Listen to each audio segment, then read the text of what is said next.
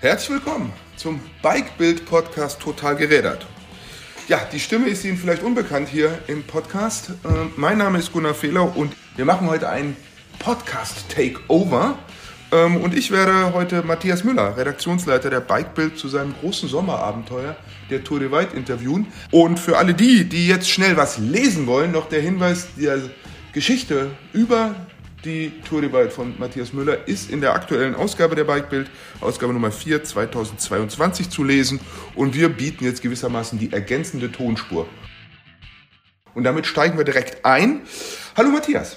Hallo Gunnar, schön, dass du unseren Podcast hier gekidnappt oder getakeovert hast. Äh, lass mich ganz kurz sagen, wenn dieser Podcast später gelesen wird, äh, man kriegt die Bikebild auch immer als E-Paper, das finden die Leute auf unserer Homepage. Ja, sehr gut. Aber ich würde sagen, beeilen, gutes Heft, nicht nur wegen der Geschichte. Insofern äh, ran zum Kiosk oder noch besser Abo machen. Immer gut, äh, freuen sich die Verlage drüber, weil es einfach mehr Geld in die Kasse spielt als äh, und es auch äh, besser ist, weil dann jedes Heft, das verschickt wird, kommt auch bei einer Leserin, bei einem Leser an. Ja, holen wir, äh, fangen wir ganz vorne an. Tour Divide. Was ist das? Die Tour Divide ist, naja, für, für mich äh, glaube ich, also die Tour Divide ist eigentlich die Mutter aller Bikepacking-Rennen. Gefühlt zumindest. Es äh, ist ein, ein Bikepacking-Rennen, ein, ein unsupported Rennen, also man muss alles dabei haben. Ähm, es ist Offroad, es geht von Banff in Kanada ähm, nach Süden immer entlang der Wasserscheide in den Rocky Mountains bis an die US-mexikanische Grenze. Wir reden über eine Streckenlänge von 4300 Kilometern, zumindest war es in 2022 so, und ungefähr 55.000, 56.000 Höhenmeter. Also Übersetzung ist ein grobe achtmal oder sieben bis achtmal den Mount Everest ab Erdboden äh, oder ab Meeresniveau hochfahren. Ähm, ja, da waren jetzt eine Menge Schlagworte, die wir vielleicht für den ein oder andere Leserin noch ein bisschen ausführen. Fangen wir vorne an. Bikepacking, was ist das in Kurzform? Bikepacking ist eigentlich nichts anderes als mit dem Rad zu reisen, äh, gerne aber wie gesagt Offroad und ähm, ja, in einem etwas sportlicheren Stil, als man das vielleicht früher kannte. Also früher ist man mit Satteltaschen hinten oder mit Lowridern noch vorne Rad äh, gefahren, dann waren die Räder auch gerne mal 40 Kilo schwer. Bikepacking ist also eher so, dass man mit Rädern, ja, selbst wenn sie schwer sind und, und mit Wasser befüllt, über 25 Kilo redet. Und dann ist es schon viel die Cracks in diesem Sport, und so muss man es mittlerweile auch sehen, teilweise, die fahren mit 15 Kilo Rädern auch über 4000 Kilometer Länge. Ähm, ja, also das ist sehr, die sportliche Form des Radreisens, würde so. ich sagen. Mit, mit leichtem Gepäck sportlich durch mitunter schweres Gelände. Ja. Das ist die Idee von äh, Bikepacking. Und dann war das zweite Schlagwort, äh, auf das wir vielleicht eingehen, äh, Self-Support oder Unsupported. Was ist die Idee dahinter? Die Idee dahinter ist, dass jeder, der in so einem Rennen oder in einer Trophy oder wie immer man es nennen mag, äh, teilnimmt, äh, sich auf sich selbst verlassen muss. Er muss äh, dafür sorgen, dass er alles, was er auf so einer Reise in so einem Rennen braucht, bei sich hat. Ähm, er darf, natürlich darf man auch Hotels nutzen, die am Wegesrand liegen, aber die darf man zum Beispiel nicht vor dem Rennen schon buchen. Ähm, ja, man muss sich selbst verpflegen, man darf keine Hilfe von Freunden, die an der Strecke auf einen warten, annehmen, es sei denn, diese Hilfe ist für alle anderen im Rennen auch zugänglich. Ähm, ja, das ist es im Groben. Da ist ein anderes Schlagwort, das du nicht genannt hast, wird dann als Trail Magic bezeichnet, wenn einfach spontane Hilfe passiert, die, ich sag mal, eben ohne Beziehung, ohne Kontakt, sondern spontan und für jeden zugänglich passiert. Ja, vielleicht das Ganze wird ja in einem Kodex äh, im Prinzip zusammengeführt, der ähm, ja dann auch, ich sag mal so, teilweise zu sehr, sehr skurrilen und, und strikten Regelauslegungen führt. Ist der Kodex bei der Tour de Weit für dich äh, ein Teil des Reizes oder ein notwendiges Übel gewesen? Nee, das ist schon ein Teil des Reizes. Also die Auf, sich der Aufgabe zu stellen, wie gesagt, so eine lange Strecke und auch, äh, da kommen wir vielleicht irgendwann noch drauf, unter widrigen Verhältnissen zu schaffen äh, und eben mit sich selbst zu schaffen und sich nur auf sich alleine zu verlassen, äh, Probleme, Herausforderungen anzunehmen, Lösungen zu finden. Also Bikepacking Races sind oft auch, finde ich, so eine, so eine, ja, man muss Lösungen finden, weil Probleme gibt es immer irgendwann irgendwo. Das läuft nie super easy ab.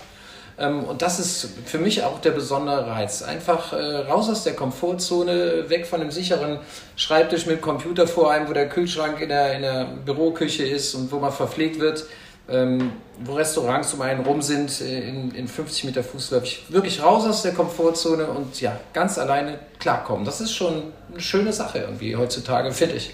zumindest. Das heißt, la langweilt dich die Verlässlichkeit des Alltags? Nee, aber alles zu seiner Zeit. Und wir sind ja eigentlich als Jäger und Sammler äh, früher mal der Mensch auf diese Welt gekommen. Und wir werden aber immer mehr zu Sesselpupern und, ähm, und zu Managern. Und wir müssen irre viele Bälle hochhalten. Und manchmal, äh, zumindest zeigt sich das für mich in den letzten Jahren, ist es schön, raus äh, aus diesem ja schon Alltagsstress, Büroalltag, ähm, städtischen Lärm und Verkehr und rein in die Natur, ja, und sich dann da zurechtfinden, das, das fällt immer mehr Leuten heutzutage total schwer. Und mir auch, ich bin nicht der super Outdoor-Man, aber ich würde mich da ganz gerne ein kleines bisschen verbessern, ja.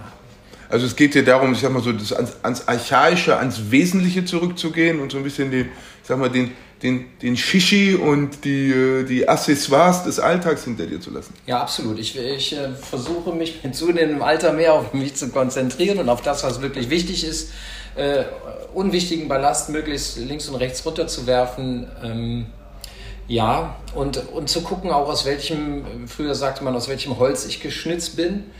Und damit meine ich eben nicht zu sagen, guck mal, aus welchem Holz ich bin, wie stark ich bin, wie super ich bin, ich kann das und das schaffen, sondern eben auch zu erkennen, was kann ich zum Beispiel nicht oder ähm, ja, es gibt, es gibt Profis in dieser Szene, sage ich mal, die, die gewinnen Rennen, weil sie zum Beispiel nicht schlafen nachts, ähm, schmeißen sich irgendwelche Koffeintabletten rein oder vielleicht können sie es auch einfach so. Für mich ist es eine wichtige Erkenntnis, dass ich zum Beispiel ja meinen Schlaf brauche, dass ich zum Beispiel jeden zweiten oder dritten Tag irgendwann mal gerne eine Dusche hätte und äh, deshalb sage ich, zu erkennen, aus welchem Holz ich bin oder eben nicht bin, ähm, das ist für mich auch wichtig. Und ich würde gerne einfach nochmal, damit wir so ein bisschen den Rahmen aufmachen, wir sprechen heute über die Tour Divide, dein großes Abenteuer in diesem Sommer, noch ein bisschen mehr einfach über diese, diese Fahrt erstmal, über die, ich sag mal, den, den, den Grund, des, die, die Spielregeln ein bisschen vorlesen und die einzelnen Spielkarten erzählen, bevor wir gucken, wie das Spiel für dich dann auch lief. Okay. Ähm, wir haben gesagt, es ist die Mutter aller Bikepacking-Rennen. Äh, 2000, es ist hervorgegangen aus dem Great Divide Race und am Ende lässt es sich auf ein Datum zurückführen. Das war äh, 1999, als äh, John Stamstead, ein, ein Abenteuer-Mountainbiker, äh, diese kartografierte Tour äh, von der äh, Ameri Adventure Cycling Association, Association, die hat das 1996, hat sie diese Tour entlang der Wasserscheide im englischen Continental Divide ähm, geplant für, ich glaube, 60 Etappen, 60 Touring-Etappen. Äh, und der hat sich gedacht, ach was, was, ich kann 24-Stunden-Rennen fahren. Da schaue ich doch mal, wie schnell ich das Ding fahren kann. Und hat einfach so das Zeitfahren, wie wir das von der Vuelta kennen, gekreuzt äh, mit, mit Radreisen. Äh, und das ist Bikepacking. Und ist so schnell gefahren, wie er konnte. Und dann hat sich überlegt, bevor ich immer ein Hotel suchen muss, kostet Zeit und dann ist das morgens so gemütlich und dann kann ich nicht auschecken. Ja, dann rolle ich doch lieber meinen Schlafsack aus äh, und, und, und schlaf, wo ich bin. Abgesehen davon, dass es Passagen gibt, wo es überhaupt kein Hotel gibt. Ähm, insofern kann man da auch keins finden.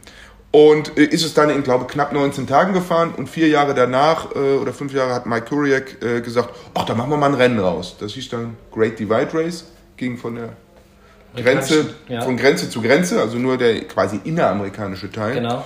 Oh, und ein, zwei Jahre später gab es dann parallel schon Leute, die als Prolog die knapp 300 Kilometer in Kanada gefahren das sind. Das ist mehr, glaube ich. Oder? Sind, ja, kommen aus die Streckenführung. Damals waren so in den ersten Jahren so knapp 300 Kilometer als Prolog dann zum Start schon in Banff los sind.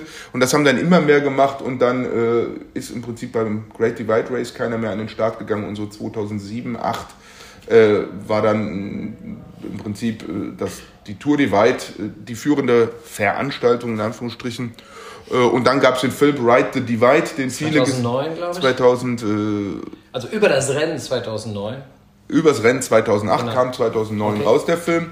Äh, da war übrigens auch der erste deutsche Teilnehmer, Dominik Scherer. Wir grüßen in die äh, Bike-Test-Redaktion nach München, der dort äh, in der Werkstatt arbeitet.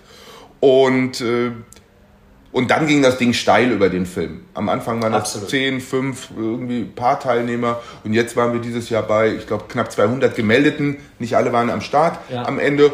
Oh, und ganz viele davon haben diese Idee mit nach Hause genommen und dann vor Ort eigene Veranstaltungen gemacht. Und so kann man einen Großteil der aktuellen Bikepacking-Veranstaltungen im Prinzip in erster, zweiter oder dritter Generation immer auf Leute zurückführen, die die Tour die weit gefahren sind oder fahren wollten. Letztlich du auch. Du hast auch zwei Trophys äh, in Deutschland kreiert mit der Grenzstein Trophy und dem Candy Bee Grab. Genau. Ich habe gesagt, äh, wenn der Berg, äh, wenn ich nicht zum Berg kann, muss der Berg zum Propheten so. kommen.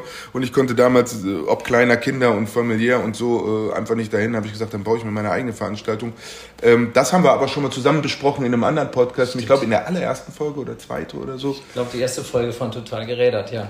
Da haben wir, da haben wir es umgekehrt gemacht. Da hast du mich interviewt. Insofern heute ähm, will ich jetzt meinen Redeanteil wieder runterfahren. Ich habe jetzt ganz viel Bodensatz historisch zur Tour de Welt gemacht. Sprechen wir einfach über die Strecke und über, äh, über, über grundsätzlich, in, in, welcher Region bin ich da unterwegs, was sind so die Erlebnisse. Es startet in Banff, Kanada. Mhm. Ähm, ja, beschreib mal, wie ist das dort? Äh, der Banff ist einfach, also ist, äh, wenn man auf die Landkarte guckt äh, und Calgary findet äh, und dann 140 Kilometer den Finger nach links wandern lässt, da kommt man nach Banff. Das ist ein äh, kleiner Ort eigentlich, sehr quirlig, sehr schick sehr teuer. Also wenn man da essen geht oder so, das ist schon, ja, aber es ist, äh, ist wirklich wunderschön, äh, tolle Landschaft. Und ja, die haben sich mittlerweile auch so richtig, also es ist ein Touristenort letztlich. Ne? Die Leute kommen dahin zum Wandern, zum Hiking und zum Mountainbiken. Und äh, ja, da rennen auch ständig Bären rum zum Beispiel, also Schwarzbären. Hier und da wird auch mal ein Grizzly gesehen und das äh, läuft alles sehr familiär ab in diesem Ort halt. Ähm, ja, das ist ein, ein, ein, Touristenort, der sich mittlerweile aber auch auf die Tour Divide immer freut. Die startet ja immer am, am äh, ähm, zweiten Freitag im, im Juni.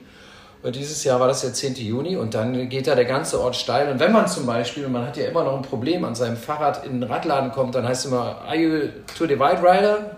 Und wenn die Antwort yes lautet, dann wirst du auch äh, sofort bevorzugt behandelt. Also müssen andere Räder runter vom Montageständer und die helfen dir und so. Und das war schön. Banff, ich war vier Tage vorher schon da, um mich da so ein bisschen zurechtzufinden. Das war eigentlich sehr, sehr, sehr schön. Ist so ein bisschen, mich erinnert so ein bisschen ähnlich so wie, wie Mittenwald oder Grindelwald. Ist so ein bisschen an Fuß der Berge, ist so für viele so der, der, der letzte Außenposten Zivilisation, bevor es dann wirklich in die Einsamkeit reingeht. Absolut. Dementsprechend sind die da auch ausgestattet. Also es ist alles so schick, aber es ist auch alles so mit dem bereit für den Ernst der Natur. Ich sag mal Bärenspray, ja, ja. Äh, extrem was Klamotten, da kann man ganzjährig kriegt man da wirklich, ich sag mal alpintaugliche Ausrüstung, äh, weil da kann man auch schnell die Hügel hoch, wo, wo, wo dauerhaft Schnee liegt und da gibt es auch noch Leute, die jede Art von Outdoor-Sport machen. Also das ist schon alle äh, sehr, sehr erdig, sehr, sehr irgendwie äh, sportaffin, sehr freizeitaffin. Ähm, fand ich auch eine ganz gute Atmosphäre, aber ich gebe dir recht, ähm, das ist wie die letzte Oase oder die erste, da wird es auch mal ein bisschen teurer.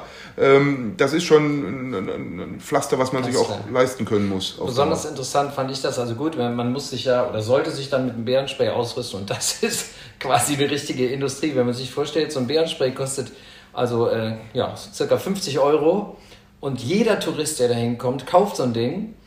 Ähm, ja, und braucht es aber wahrscheinlich nicht. Also in den meisten Fällen wird es nicht gebraucht. Und ähm, das ist, ich weiß, ich möchte nicht wissen, wie viel Geld mit diesem Bärenspray verdient wird. Was letztlich so eine Art ist, ja, wie bei uns hier so ein Pfefferspray, nur halt viel größer und, und intensiver. Ja, und ein bisschen, ein bisschen mehr Reichweite. Ja, ja. Also man will da auf jeden Fall Sicherheitsabstand haben. Also Bären sind schon mal ein, ein großes Thema. Ähm, von der Natur her, äh, mich hat's umgehauen. Ich fand's krass schön. Ja, das ist einfach total schön. Ähm, aber ich bin dann halt zum Beispiel jeden Tag noch eine Runde auf der Straße gefahren nach, nach Norden. Ähm, boah, wie hieß das noch? Johnson, so und so Valley, wo so ein kleiner Bach runterläuft. Wobei da muss ich sagen, dann äh, steigen da reihenweise in diesem Canyon äh, Leute aus und wandern so einen Weg hoch eine halbe Stunde und finde das fantastisch. Da allerdings muss ich sagen, so, ein, so einen schönen Gebirgsbach und so finde ich in den Alpen auch tatsächlich überall. Aber generell, wenn man sich dann umguckt, ist die Landschaft halt, äh, diese Berge sind ja irgendwie weiter, größer, mehr auseinander. Also die, die Alpen sind halt sehr viel enger geschichtet, sage ich mal so, optisch würde ich sagen. Folgen wir der Strecke mal, man fährt, äh, es geht los, man fährt eigentlich direkt wirklich in, in kanadische Einsamkeit, wie man sich Kanada vorstellt. Ja, es, es dauert, dauert, so ein, zwei Kilometer und dann, äh, man fährt noch an diesem wahnsinnigen, ähm, super teuren Fairmont Springs Hotel vorbei, was man vielleicht mal irgendwo im Fernsehen oder auf Postkarten gesehen hat, ähm, als, als wirklich letzter Posten äh, des Luxus. Und, und wenige Meter danach ist nur noch Wald. Einfach nur noch Wald. Und da ist sonst nichts mehr. Hügel hoch, Hügel runter. Ja, erstmal geht es noch verhaltenlos, sage ich mal. Und dann sind wir irgendwann, äh, dann wird es halt direkt steiler. Und das, das Feldauto fährst halt mit, also am Anfang, wir sind so mit ungefähr 160 Leuten gestartet. Und äh, tatsächlich fährst du schon nach wenigen Metern äh, quasi alleine. Und äh, ja, das war schon auch ganz interessant. Man ist am Anfang so super, super nervös und, und ja, eigentlich merkt man schon nach zwei Minuten, äh, dafür gibt es jetzt hier eigentlich keinen Grund äh, und man versucht dann halt möglichst schnell seinen eigenen Rhythmus zu finden. Ja. Dann geht es im Prinzip durch die Einsamkeit. Äh, erste große Stadt, äh, Elkwood meine ich. Ähm ja, das ist äh, zu deinen Zeiten gewesen. Okay. Okay. Tatsächlich liegt äh, Eggwood äh, überhaupt nicht mehr auf dem Kurs heutzutage. Das sind, äh, wie gesagt, da wirst du umgeleitet zu diesen berühmten Coco-Claims. Da sollten wir vielleicht gleich noch drüber sprechen. Dann geht es im Prinzip, ich sag mal, über ein, zwei Pässe vereinfachen was mal ja. äh, an die Grenze nach Eureka. Ja. Ähm, dann bin ich in Montana, landschaftlich. Irre irre abwechslungsreich, Völlig. irre schön. Ja, Montana ist der Hammer, aber auch irre hart ja. zu fahren. Gilt, gilt eigentlich mit als der, viele ja. sagen, ist der, if you made it to Iowa, ja. you, you will make it to Antelope heißt Ja, das kann man eigentlich äh, tatsächlich so unterschreiben. Zumal da oben, wie gesagt, auch ähm, äh, das Wetter halt noch sehr, lass uns mal freundlich sagen, feuchtfröhlich ist. Aber die Landschaft da oben ist gigantisch. Wirklich. Wir, äh, es geht durch, durch Montana teilweise krasse Hügel, krasse Täler, also wunderschöne Natur, kommen wir später zu, wenn wir deiner Reise nachfolgen. Dann geht's äh, nach äh, Idaho rein. Idaho für ein paar Kilometer. Für ein paar Kilometer über so eine Waschbrettpiste, die auch ihren, ihren Ruf hat.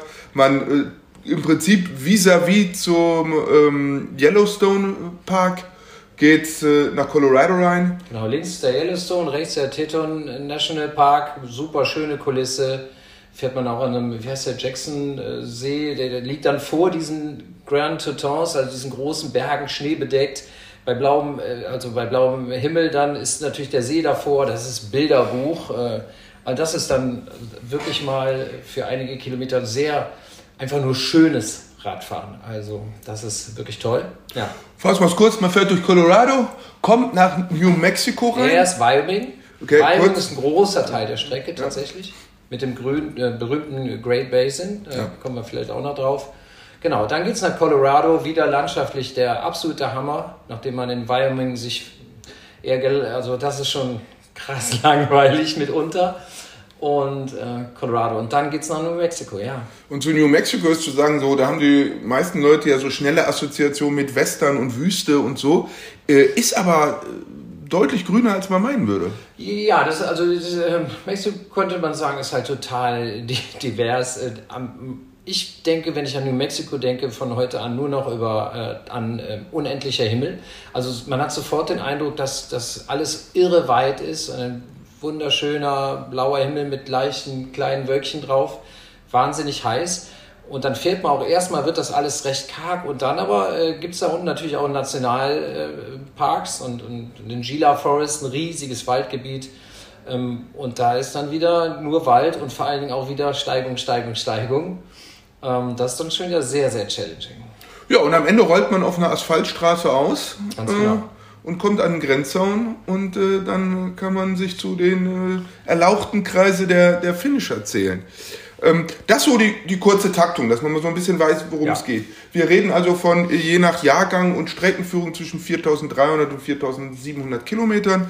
Äh, wir reden von rund grob acht äh, Everest-Aufstiegen, 55.000 Höhenmetern. Äh, in der sportlichen Variante, wir hatten es schon, äh, die Racer, die vorne wirklich äh, das, das Machbare oder das Unmögliche machbar machen ähm, und wirklich komplett äh, wirklich alle, allen Dingen dem, dem Tempodiktat äh, unter, ähm, unterjochen oder unterweisen. Die fahren das, äh, der Rekord liegt bei knapp 14 Tagen. Äh, das heißt, wenn man, äh, das ist ein Schnitt von knapp 300 oder um die 300 Kilometer Gelände am Tag äh, über zwei Wochen. Und äh, ab 30 Tagen fällt man aus der Race-Wertung raus und gilt als Tour, Tourenfahrer, als ja. jemand, der das als Radreise macht.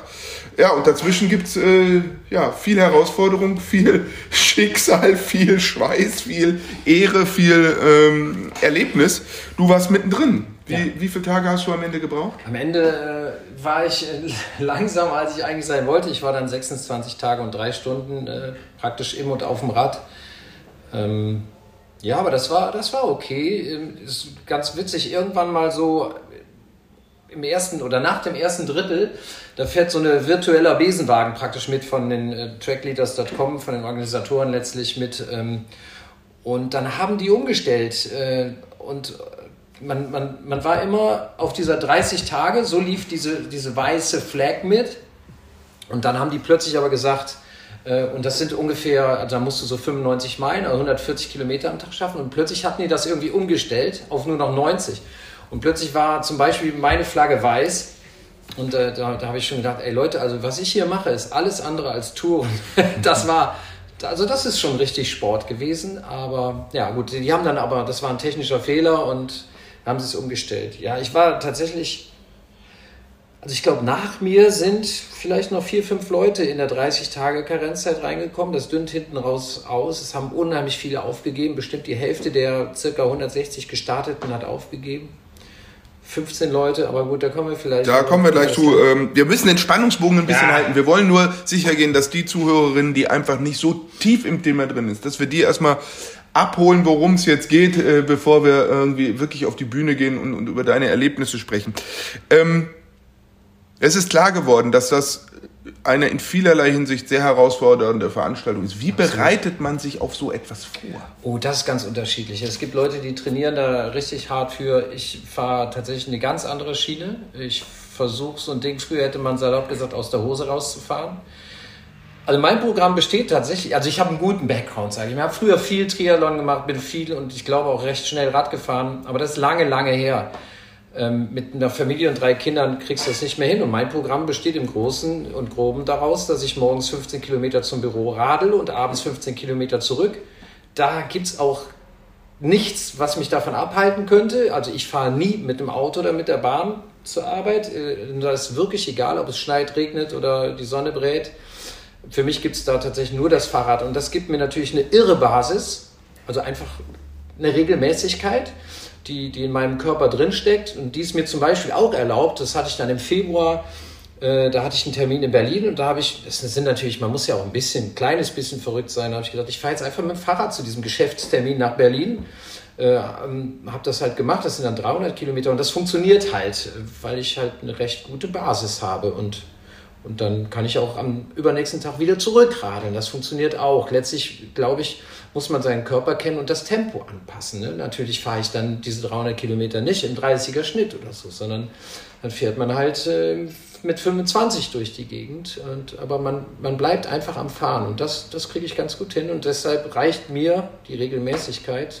Im Groben fahre ich mit dem Fahrrad zur Arbeit. Das ist es.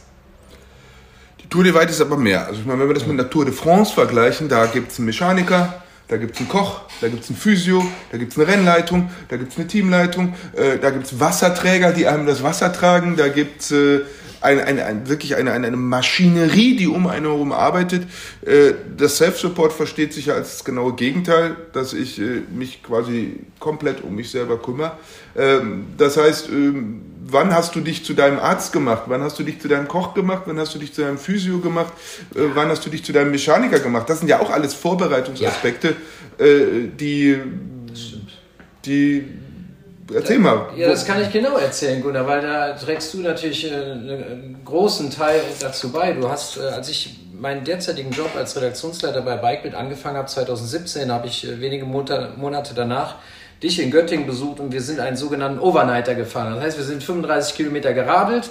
Dann hattest du für mich schon alles bereit, mir einen Schlafsack und eine Isomatte bereitet und wir sind halt im Bikepacking-Stil, also mit leichtem Gepäck am Fahrrad zu einer Schutzhütte bei dir da in der Gegend gefahren, rund um Göttingen, haben abends ein nettes Feuer gemacht, haben eine Büchse Bier von der Tankstelle noch getrunken und haben da übernachtet und sind am nächsten Morgen wieder zurückgefahren. Das hat mir so gut gefallen, dass ich äh, kurz danach, ein halbes Jahr danach, äh, an deinem Candy Bee Graveler teilgenommen habe, was nichts anderes ist als eine Bikepacking Trophy von von Frankfurt äh, äh, nach Berlin äh, auf der Route der früheren Rosinenbomber äh, nach, dem, nach dem Krieg. Die, also von Frankfurt aus wurde ja Berlin versorgt mit Lebensmitteln, aber eben auch Schokolade und Candies äh, und deshalb im deutschen Rosinenbomber und deshalb hast du diese fantastischen Candy Big Graveler erfunden. Das sind 640 Kilometer roundabout. Ich bin da zum ersten Mal mitgefahren, habe da drei Tage für gebraucht und das wiederum hat mir dann so gut gefallen also da habe ich mich praktisch so ran, rangerobbt. Da waren immer zwei Mann. Ich, irgendwann Mitte des ersten Tages bin ich auf zwei Leute getroffen, zwei Jungs und wir hatten das gleiche Tempo und dann habe ich von denen auch gelernt. Ähm, ja, und dann bin ich, ehrlich gesagt, nach diesem Kennedy Graveler schon, habe ich irgendwann auch diesen Film gesehen, Ride the Divide, über den wir eben gesprochen haben und das hat mich so direkt angefixt. Also ich wusste sehr schnell, dass ich eigentlich das Größte machen möchte, was es in dieser Art sportlichen Betätigung gibt. Und äh, ja, und von da an habe ich dann noch an ein paar weiteren Sachen teilgenommen. Den äh, Hanse Gravel, zum Beispiel von Hamburg nach Stettin in Polen und dann äh, äh, vor zwei Jahren, glaube ich, äh, deine Grenzstein-Trophy, was wirklich ein hartes Ding ist, ähm, ja, entlang der früheren innerdeutschen Grenze über die ganzen Lochplatten, 1340 Kilometer sind wir da gefahren, vom Dreiländereck bis hoch an die Ostsee. Und äh, und eigentlich habe ich bei jedem Event so ein bisschen dazugelernt, äh, wie man das so macht. Man schafft sich natürlich auch entsprechendes Equipment an. Ne? Dann am Anfang fährst du mit ganz schwer und dann merkst du und liest irgendwo, ah, es gibt noch einen leichteren Schlafsack, gibt ein leichteres Zelt. Äh, das Fahrrad müsste vielleicht eher so sein und so sein, äh, muss die Gänge haben oder jene. Ja, und so habe ich mich da einfach so ein bisschen rangerobbt. Es ist ja ein ständiges Abgleichen zwischen so einem äh, Idealbild, möglichst irgendwie nur mit der Trikottasche fahren, ganz leicht und schnell, und einem irgendwie, ich habe sechs Packtaschen am Rad. Ja. Immer so ein, was brauche ich? Es ist, glaube ich, immer so ein sehr stark so ein Hören nach innen, was, was brauche ich, so, so ein Spüren. Und auch so, wie viel, auf wie viel Improvisation möchte ich mich da draußen einlassen? Mhm das abzugleichen, weil ich denke, da, da sind 160 Leute am Start, von denen 160 Leute wahrscheinlich denken, ich habe das ideale Rad und die ideale ja. Ausrüstung ja. für mich. Ja. So, äh, und der eine merkt es nach einem Kilometer und der andere sagt in Antelope, es stimmt, hat geklappt. Ja. Ähm, hast du,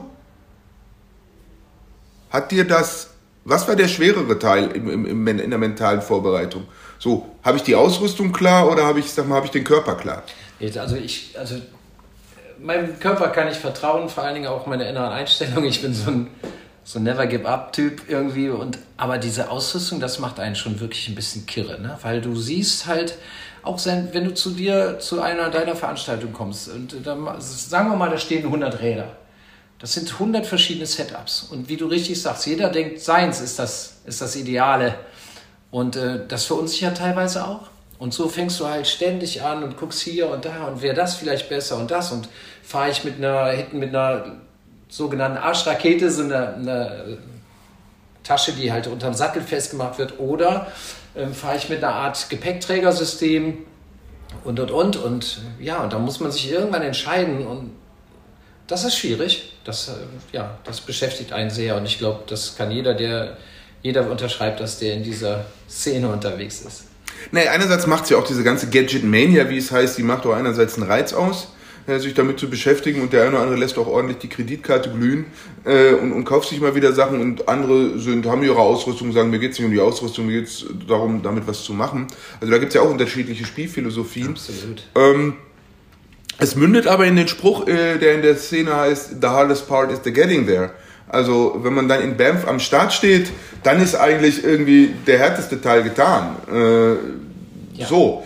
Und an dem Punkt sind wir jetzt einfach mal. Äh, ja, wobei da, das muss man schon wirklich sagen. Also das halte ich und übrigens große Grüße gehen raus an Jonas Deichmann, den ich sehr verehre. Ihr, ihr wisst vielleicht, wer das hier hört, der der Jonas hat einen Triathlon rund um die Welt gemacht und hat verschiedene Langstrecken Fahrradrekorde aufgestellt. Der hat auch immer zu mir gesagt, das Schwierigste ist, an die Startlinie zu kommen. Und und das beinhaltet übrigens ja auch nicht nur das ganze Material, sondern wie gesagt, ich habe zu Hause drei noch relativ junge Kinder, Frau, man hat einen Job. Also sich davon frei zu machen für so eine Zeit. Es gibt ja viele Leute, die von so einem Abenteuer träumen.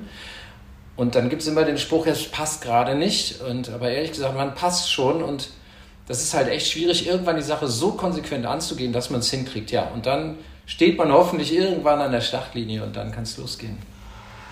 Ja, dann lassen wir es mal losgehen. Wie war es bei dir? Wie hat es angefangen? Äh. Wie war deine Tour die Welt? Also angefangen hat es zumindest damit, dass ich glaube ich der Letzte war, der morgens vor dieser Jugendherberge, äh, wo der Start ist, in, in Banff angekommen ist. Ich war heillos zu spät, weil ich mich letztlich am, am frühen Morgen mit irgendwas noch aufgehalten habe und am Fahrrad und ich, ich habe in so einem kleinen äh, Gasthaus gewohnt, wo ich mein wirklich schweres Rad äh, zwei steile Treppen unterm Dach nach unten tragen musste. Das war abenteuerlich.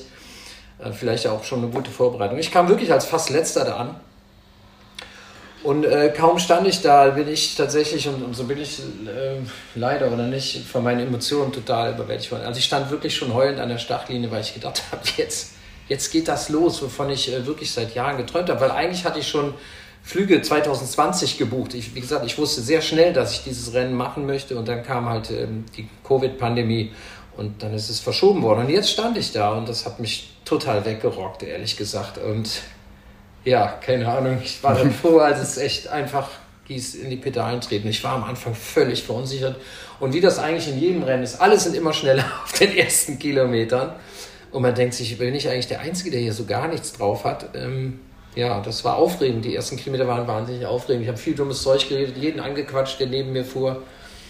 Einfach um meine Unsicherheit, glaube ich, in den Griff zu kriegen. Ja, und auch irgendwie reinzukommen. So, so, so, so, man muss ja in so eine Balance kommen bei, bei, bei, bei, bei langen Strecken, dieses äh, Overpacen ist, äh, es ist wunderschön. Ich sehe einen Matthias Müller vor mir, der äh, gerührt ist und den, den es emotional wieder an die Startlinie holt, der sich ein Tränchen wegwischt. Ja. ja. aber das ist toll, dafür macht man die Dinge. Insofern, ähm, und trotzdem versucht man ja reinzukommen. Man versucht ja, ja da vor Ort, äh, man hat ja einerseits hat man ja so einen, so einen, so einen, ich sag mal, strategischen Plan und hat so ein paar Spielregeln, dass man es nicht übertreibt und nicht overpacen ja. und, und, und dann versucht man sich irgendwie, und der eine wird ruhig und der andere schwatzt jeden an. Ähm, äh, und trotzdem, ich meine, es bleibt eine Kurbel, die, die rund gehen muss, es ja. bleibt ein Lenker, der gehalten werden muss. Äh, wie waren die ersten Meter? Wie, wie flüssig fährt sich das dann? Ja, wie gesagt, ich war, ich war einfach unheimlich schwer unterwegs. Äh, ich habe halt mein Rad so gepackt nach so einem Sicherheitsding. Ich wusste, das ist ein One-Shot, ich kann sowas nicht jedes Mal machen. Mit der Familie im Hintergrund. Ich muss dieses eine Ding nach Hause bringen. Und deshalb hatte ich echt viel geladen und das habe ich tatsächlich auch schon auf den ersten Metern gemerkt. Der erste kleine Anstieg und ich hatte schon den leichtesten Gang. Und man muss dazu wissen, ich fahre vorne 36 Zähne am Kettenblatt und hinten 52. Also das ist schon wirklich leicht. Und trotzdem habe ich mich da schwer getan. Und äh, ja, dann wurde es aber ziemlich schnell, äh, wie gesagt, ist das Feld auch ausgedünnt. Und dann kam ich an so einen großen See und da war ich zum Beispiel schon alleine.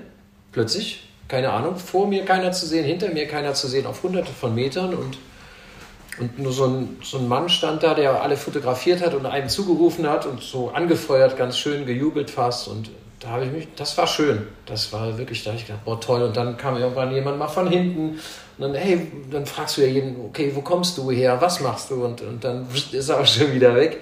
Eine tierisch breite Straße dann für Kilometer lang, wo ich gedacht, aha, das ist es alle. Das sind jetzt diese Dirt Roads, von denen alle gesprochen haben, weil man hat ja viele Ideen ähm, Bilder, Erzählungen, aber wie es halt wirklich ist, und äh, da, das, das wird gleich noch krasser, für mich zumindest psychologisch an den nächsten Tagen, das ist erst, wenn du da bist. Ne? Also ich hatte immer nur Zahlen. Ich habe gedacht, okay, ich fahre halt jeden Tag 200 Kilometer so ungefähr, war mein Schlachtplan.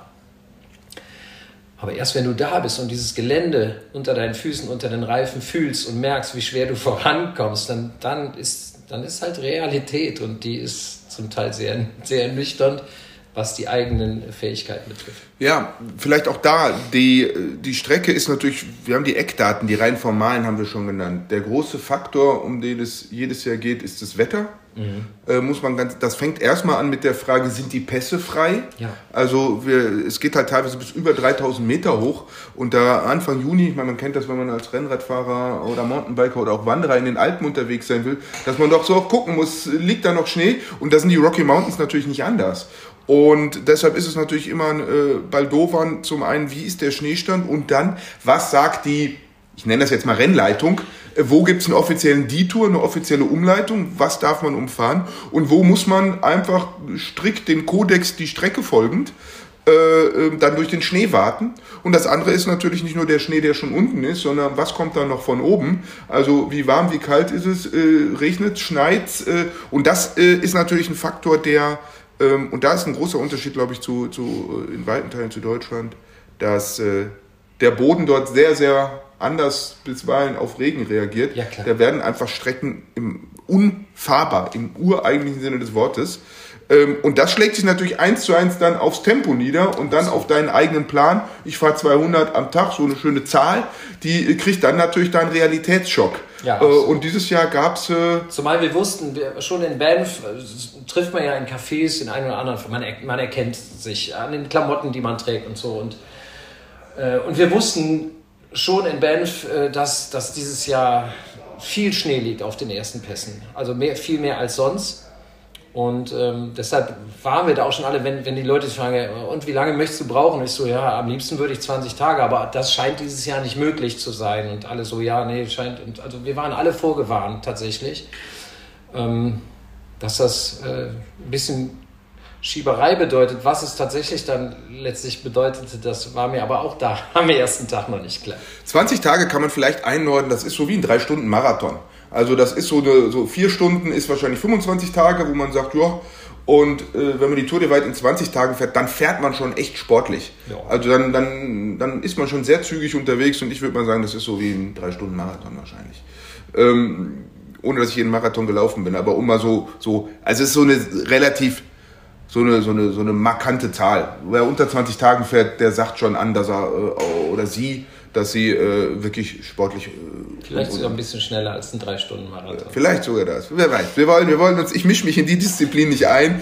Ich will nur einfach sagen, das ist wie irgendwie Bergsteigen über 7000. Das ist schon so eine Zahl, die, die ein Marker ist. Ähm, ja, das Wetter hat relativ schnell zugeschlagen. Absolut. Also eigentlich am, am, am, ersten Tag, man, es war ganz schön am ersten Tag, äh, sehr anstrengend zwar, aber schön und nach 160 Kilometern kommt man an den Fuß äh, der berühmt-berüchtigten Coco Claims, was nichts anderes ist als eine Art Schlucht, die kilometerlang mit, wie sagte der eine Amerikaner, äh, Babykopfgroßen Steinen äh, ist. Also ist wie so eine Wasserfurt ausgetrocknet halt. Und ich, hab, ich, ich, fuhr da halt rein, unten war noch Waldboden. Ich denke, ist ja gar nicht so schlimm, wie alle erzählt haben. Wieso soll ich jetzt hier für 400 Höhenmeter drei oder vier Stunden brauchen? Und, ähm, aber nach ein paar Metern äh, wusste ich dann, was da los ist. Und dann standen wir plötzlich da zu vier, fünf Leuten und haben alles Rookies, also Leute, die das zum ersten Mal machen. Wir haben echt den Kopf geschüttelt und sagen, was ist das hier? Und ähm, dann muss man sich vorstellen, dann hat man halt, wie gesagt, mein Rad war recht schwer, also auch mit viel Getränken natürlich dann. Jeder Liter Flüssigkeit, den man dringend braucht, wiegt eben auch diesen Kilo. Und dann habe ich da, ich glaube, gute vier Stunden mein Rad Meter für Meter nach vorne gerockt. Äh, das war richtig krass. Und, du, und du machst es drei, vier Meter lang und dann bleibst du stehen und holst erstmal eine Minute Luft. Und das war also wirklich krass. Und als wir das hinter uns haben, oben, da war irgend so, eine, so, ein, so ein Einheimischer Stand da, der war da mit einem Fourwheeled auf einem anderen Weg hochgefahren. Und der sagte, jetzt habt ihr es geschafft. Ja gut, da waren die Steine hinter uns, aber dann kam der, kam der Schnee. Und dann bist du halt abends um 10 Uhr und jetzt bist du halt schon 12, 14 Stunden unterwegs und dir ist dann kalt und dann wartest du durch fast knietiefes Schneewasser mit deinem Fahrrad. Das war schon ziemlich brutal am allerersten Tag. Ja, meine lieben Zuhörer, wenn Sie sich über die Hintergrundgeräusche wundern, wir sind hier freundlicherweise in der Werkstatt von äh, Velorado und äh, hier am Samstagmorgen muss natürlich das eine oder andere Rad auch rausgegeben werden. Genau. Insofern schleichen sich die Mitarbeiter von Velorado hier rein und versuchen leise zu sein. Wir bedanken uns, äh, dass wir hier sein dürfen und nehmen die Hintergrundgeräusche als Authentizitätsbooster äh, gerne mit. Unbedingt ein Hoch auf Velorado in Nürnberg. Das heißt, ihr habt im Prinzip, äh, äh, wie es so schön in der Szene heißt, Heike Bike. Ihr musstet eure Räder wirklich schieben und zerren. Und das ist klar, dann ist man in Schrittgeschwindigkeit unterwegs und nicht im Marschtempo, sondern wirklich in Schrittgeschwindigkeit. Aber nicht mal in Schrittgeschwindigkeit. Genau. und das senkt, senkt die Durchschnittsgeschwindigkeit natürlich brutal. Brutal. brutal. brutal. Also da und dann erinnere ich, dann oben auf dem Berg war so eine Hütte und ich war mit einem Daniel aus, keine Ahnung, irgendwo in den Staaten unterwegs, der, der war halt, der machte das zum zweiten Mal schon. Und der wusste, da oben ist diese Hütte. Dann sind wir da hingekommen und hatten natürlich gehofft, jetzt da in dieser Schneelage, dass wir da mit rein können. Da lagen schon sechs erwachsene Männer drin. Und wir durften da noch rein. Und dann haben wir da wirklich in, in unserer kleinsten Hütte gelegen. Ähm, da war kein Platz mehr für nichts. Irgendjemand von denen, die vorher da waren, war auf die Idee gekommen, da war ein Holzofen, diesen Raum völlig zu aufzuheizen. Das heißt, du kommst dann an mit deinen Hightech-Schlafsäcken, die bis 0 Grad und tiefer gehen und liegst in einem Raum, der, keine Ahnung, 30 Grad. Es war absolut pervers und, und eine Nacht zum Vergessen, sprich drei, vier Stunden oder so. Und dann ist es am nächsten Tag, jetzt geht es immer nur runter bis nach äh, Eggford oder, oder Starwood, oder? Ja. Und, und äh, Daniel sagte auch, ja, nee, jetzt geht es immer nur runter, aber das war, ich weiß nicht, ob seine Erinnerung in den letzten zwei Jahren so gelitten hat. Es war halt mitnichten immer nur runter. Es hat geregnet in Strömen und wir sind wieder rauf und runter gefahren. Das, das war knochenhart. Der Kollege ist übrigens hinterher auch ausgestiegen. Den hat es irgendwo zerrissen, ja. Dann kam der nächste Pass. Und äh, ja, erstmal noch eine Nacht, die ich am Berg irgendwo gezeltet habe mit drei anderen. Mein erstes Mal irgendwo im Grizzlyland in einem Zelt. Ja, das ist schon aufregend. Ne? Also du musst dann so Grundregeln halt beachten. Also wenn du alles, was essbar ist und Zahnpasta, alles, was gut riecht, muss halt in ein extra Bag und möglichst weit weg vom Zelt. Wenn du keinen Ast findest, auf das du es rausziehen kannst, irgendwo hin, halt weit weg. Die drei anderen haben auch am nächsten Morgen erzählt, äh, sie hätten Bär gehört, der ums Lager geschlichen ist. Ich war so kaputt, ich habe gar nichts gehört. Ich habe einfach in meinem Zelt geschlafen und fertig. Wie bereitet man sich aus Deutschland äh, heraus darauf mental vor? Wir haben ja jetzt äh, mal den Problem Bär Bruno, wobei das Wort Problembär halte ich für Framing, egal, andere mhm. Diskussion. Äh, also wir haben ja mit so wirklich gefährlichen Wildtieren nicht so einen Kontakt und nicht ja. so eine auch kulturell eingebettete Verbindung, wie das äh, vielleicht der Rocky Mountain Bewohner, der durchschnittliche hat? Also der Bär, vor allem der Grizzly, war meine größte Sorge, immer schon. Also das ist meine größte Angst. Ähm, nochmal Hashtag Jonas Deichmann hat gesagt, Matthias, die Wahrscheinlichkeit ist total gering, dass dir da was passiert. Eher wirst du in Hamburg vom Auto überfahren. Aber es ist halt so ein Grizzlybär, der ist halt schon gefährlich. Und wenn man Sachen nicht beachtet, äh, dann naja, es gibt dieses Schild, was du da überall kaufen kannst. Ne? What, what doesn't kill you makes you harder, except the grizzly who will kill you. Und, und so ist es. Ein Jahr, vor einem Jahr noch ist in Ovendo mitten aus einem Ort eine Frau aus dem Zelt, äh, also ist getötet worden, weil sie Essen mit drin hatte und der, der Bär wollte das haben. Und, und das war's. Ähm, ja, und deshalb, man muss dann, ich habe, ich bin einfach Folge dieser Sache, ich halte mich an die anderen. Das sind, man trifft sehr viele Leute, die sehr viel mehr Erfahrung haben und von denen möchte ich dann einfach lernen und die frage ich auch. Ich, ich sage denen auch offen, hört mal, ich habe hier Schiss, was soll ich tun? Und die, das ist eine sehr, sehr schöne Community, alle super hilfsbereit und ja, und die geben einem Rat und das, das ist super. Ja, ich glaube, Natur ist an der Stelle halt nicht verhandelbar. Nee. Also so ein Bär hat sein Programm und seine Spielregeln, nach der der agiert. Absolut. Äh, und er hat irgendwie 500 Kilo und der weidet dich mit einem Prankenhieb aus, im ja. Zweifelsfall. Und was halt noch tricky bei den Bären ist, du musst halt entscheiden, welcher es ist. Bei den einen soll man sich devot und irgendwie auf den Boden legen und bei der anderen Art äh, soll man eher sich groß und laut machen, dass der Bär denkt, oh, hier könnte ich mich selber verletzen, äh, ich, äh, ich suche mal lieber das Weite. Äh, und da herauszufinden, weil der Braunbär ist nicht immer braun, das ist der Fehler, das hat mit der Farbe nichts zu tun. Ähm, der Schwarzbär ist auch nicht immer schwarz. Das ist das Gleiche. Also insofern, ähm, da kann man sich intensiv mit beschäftigen. Ich kann mich erinnern, ich bin 2013 die Tour de Wald mitgefahren und ich bin in Frühjahr einfach nach Worbis in den Bärenpark und habe mir die einfach mal angeguckt hinter Elektroschutzzaun, um mal so einen Bär zu sehen und so ein Gefühl für die Größe und irgendwas zu kriegen. Äh, hat mich jetzt nicht unbedingt beruhigt, muss man ehrlicherweise sagen. Also ich hatte in Banff auf meinen Trainingstouren äh, an jedem Tag einen Schwarzbär gesehen. Aber so ein Schwarzbär, gut, der kann natürlich, also wenn er jetzt, sagen wir mal, er will dich beißen, dann hast du natürlich ein Problem. Aber die sind eigentlich, die rennen da so rum. Und wenn du die in Ruhe lässt, lassen die dich auch in Ruhe. Und, äh, aber so ein, so ein Schwarzbär, die gibt es natürlich auch in verschiedenen Größen. Mir ist dann irgendwann bei Steamboat Springs auch ein richtig großer über den Weg gelaufen aber das ist schon ein anderer Schnack. Aber ein, Grizzly ist halt noch eine ganz andere Geschichte. Und ähm, ja, ich habe mir ist einer vor die Flinte gelaufen. Vor die Flinte, vors Fahrrad naja, hoffe ich nur. Ich weiß nicht, ob ich das. Das war. Soll ich erzählen? Also, wir waren auf amerikanischem Grund und ich bin morgens wieder ein ganz schlimmer Tag mit, mit Regen und ich weiß nicht, zwei Grad oder so. Und ich hatte am Vortag meine Regenhose und meine Winterhandschuhe verloren. Bei einer ziemlich brutalen Abfahrt hatte ich das losgerüttelt. Also ich habe gefroren und bin irgendwann aber auf, äh, auf Brie aus, äh, aufgefahren, äh, eine Frau aus San Diego. Und äh, plötzlich bleibt die stehen und ich sage, Brie, was ist los? Sagt sie, Bear, Grizzly. Und da gucken wir und vor uns auf dem Weg, also schon deutlich entfernt, 70, 80 Meter, wirklich ein großes Tier. Und der ging von uns weg, also in die Richtung, wo wir aber auch hinfahren wollten. Also eine Hand das Bärenspray, andere Hand am Lenker und erstmal warten. Und dann ging der nach rechts runter, steil in die Wiese. Der kam von links oben, ging auf unserem Weg längs und ging dann rechts runter. Und dann haben wir uns angeguckt, okay, fahren wir weiter. Und dann fährst du und du fährst ja berghoch, du kannst auch gar nicht schnell fahren, bewegst dich mit 5 km/h oder so. Immer eine Hand am Lenker, eine Hand Bärspray. Und an der Stelle, wo der, wo der Bär nach rechts runtergegangen ist, äh, da, da gucke ich nach rechts und plötzlich guckt er mich an, drei Meter entfernt. Kein Zaun, kein Elektrozaun dazwischen. Und Bree sieht den auch und wir, wir gucken uns nur einen Zinn und fahren weiter, konzentriert, ruhig bleiben, Bärspray in der Hand und das war ein irrer Moment und ich habe mich fünf Meter später nochmal umgedreht und dann hat er sich hingestellt und der war riesig, der war wirklich einfach riesig. Und dann sind wir weitergefahren und dann guckst du dich ständig um, kommt er jetzt hinter dir her oder nicht? Hat er aber nicht gemacht. Also im Endeffekt würde ich sagen, er war einfach nur neugierig.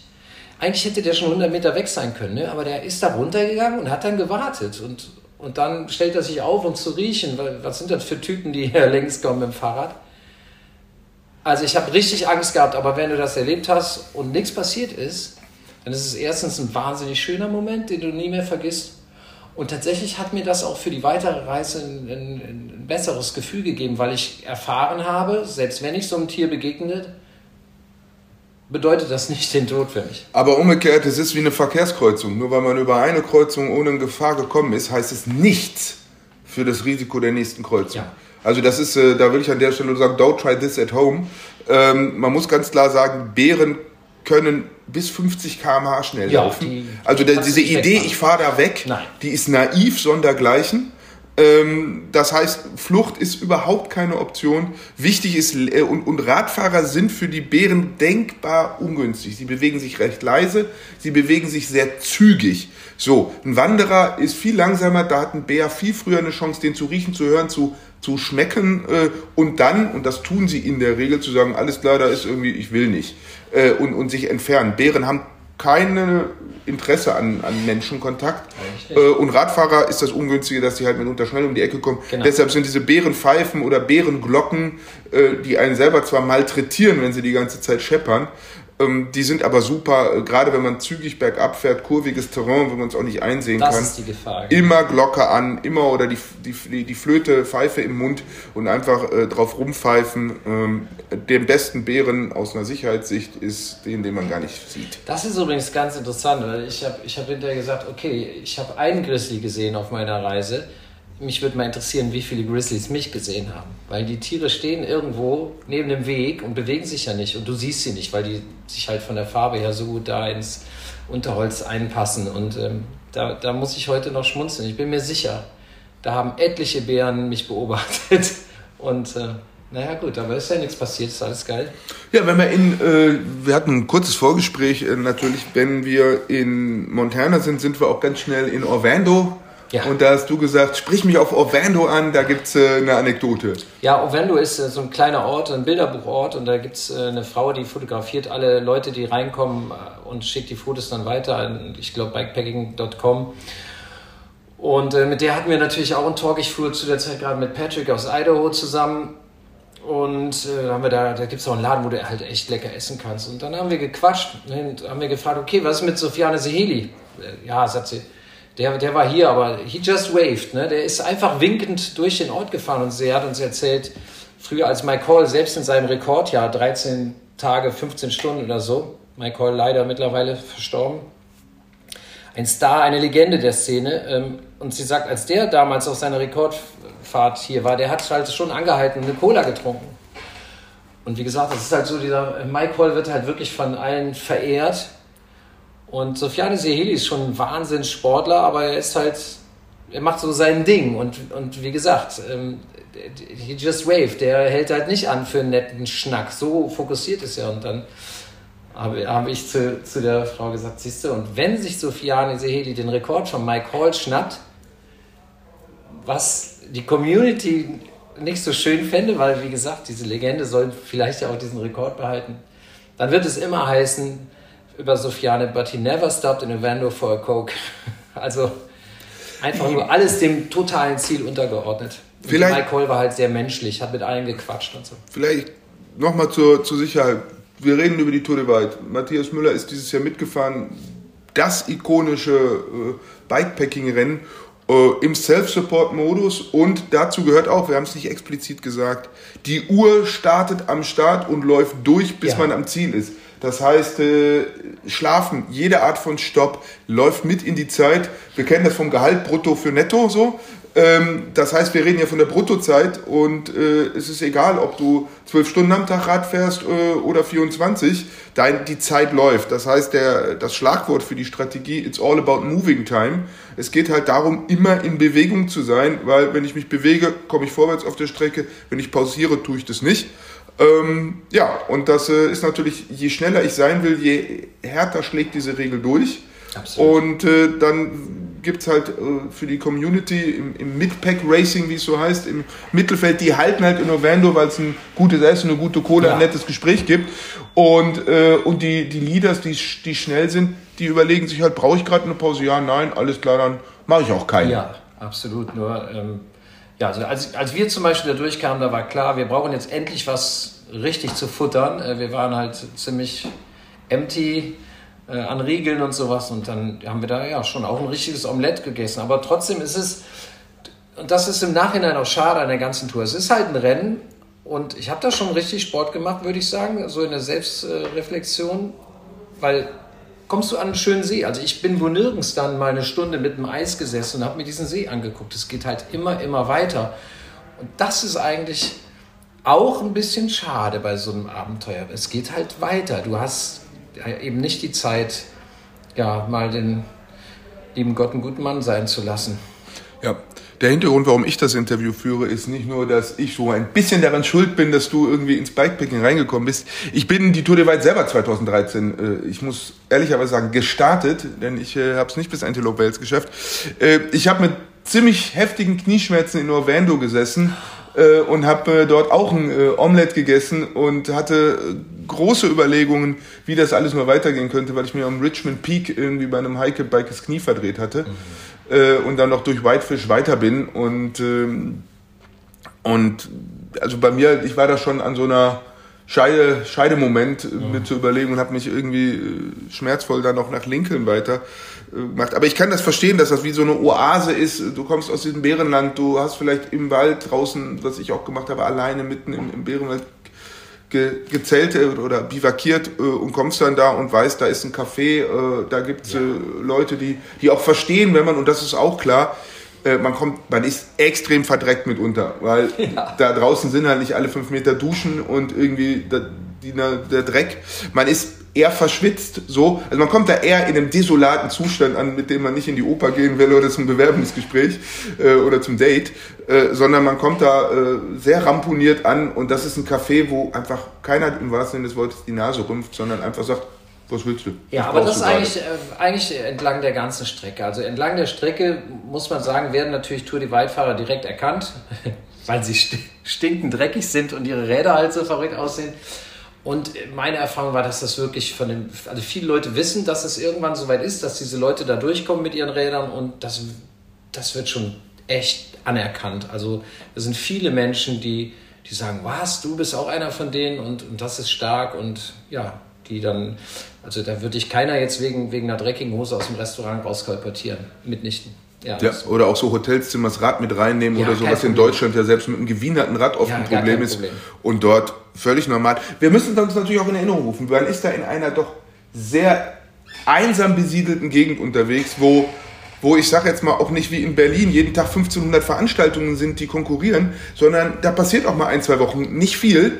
Ja. Äh, und wenn dann da im Juni äh, die, die im positiven Sinne marodierende Horde von Fahrradabenteuern durchzieht, äh, dann ist das für die Leute vor Ort auch einfach eine nette Abwechslung. Und ja. dann sind die interessiert und dann freuen die sich, dass diese Menschen eben durch Orlando fahren und nicht woanders fahren. Ähm, und da muss man auch ehrlich sein, für den einen oder anderen ist das mittlerweile auch Umsatz. Tatsächlich. Und ja. zu Recht. Ovando, also die, die, die sagen da auch ganz klar, also spätestens seit diesem Film Ride the Divide ist dieser Ort, äh, der eigentlich nur aus fünf, sechs Häusern besteht, total aufgeblüht, weil es sind ja nicht nur diese ähm, ja, im besten Fall 160 äh, Tour Divide-Fahrer, die da durchfahren, sondern die Strecke ist ja auch so bekannt geworden, dass ja mittlerweile auch Radtouristen, also Leute, die einfach Abschnitte dieses großen Tracks fahren, das läuft ja den ganzen Sommer und zwar von Norden nach Süden wie von Süden nach Norden und die kommen alle da durch und, und, und diese Tourer und alle essen da und äh, alle kaufen vielleicht noch hier und da ein Andenken. Ähm, also das ist schon ein richtiger Wirtschaftsfaktor dann in, in Anführungsstrichen bei diesen kleinen Orten im Rahmen. Das ist jetzt genau. irgendwie eine, äh, natürlich nicht wie die Sansibar auf Sylt, wo man sagt, irgendwie 15.000 Essen am Tag. Aber äh, es ist ein kleines Restaurant, was einfach, äh, wo immer mal wieder äh, Radtouristen reinkommen.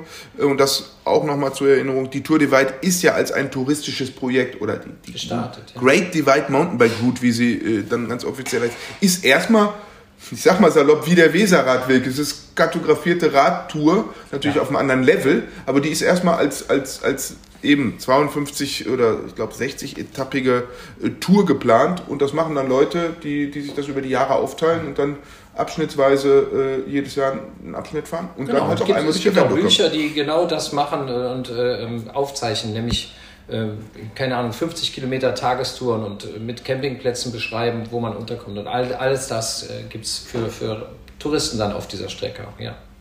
Ja, ich habe hier so einen Zettel äh, und man wollte ein bisschen schlaglichtartig fragen. Das schönste Erlebnis auf der Tour? Oh, Backe. Also mit das Schönste war tatsächlich, als ich in Steamboat Springs saß, äh, total destroyed.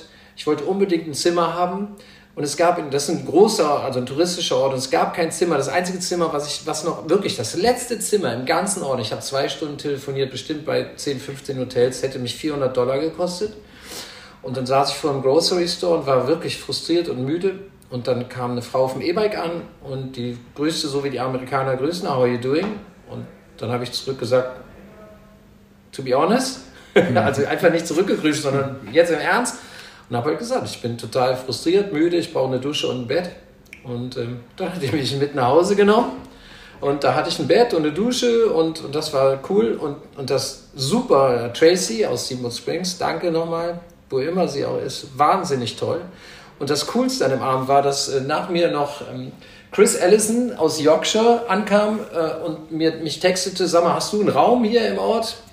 Er kam halt zwei Stunden später und ich so, nee. Und Tracy sagte, ja, der kann auch noch kommen.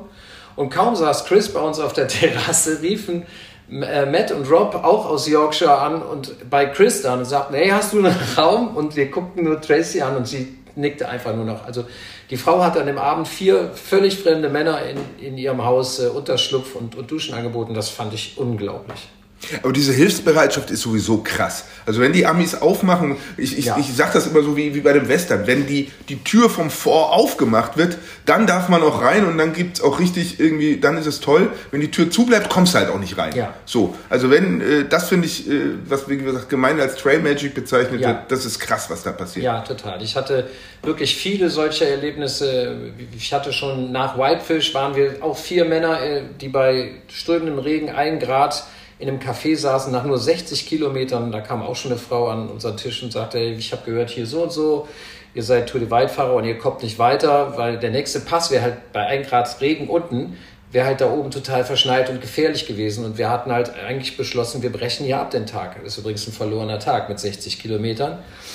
Und die kam dann auch und sagte, hey, mein Mann und ich, wir haben ein großes Haus, fünf Kilometer weiter und äh, die hat uns auch mitgenommen. Das, das war auch eine Sensation. Oder in Steamboat Springs am nächsten Morgen nach meiner Übernachtung, da saß ich in einem Café, ich war immer noch völlig kaputt und habe ein riesen Frühstück gegessen, kriegte es aber auch nicht runter, weil also irgendwie war auch psychisch belastet.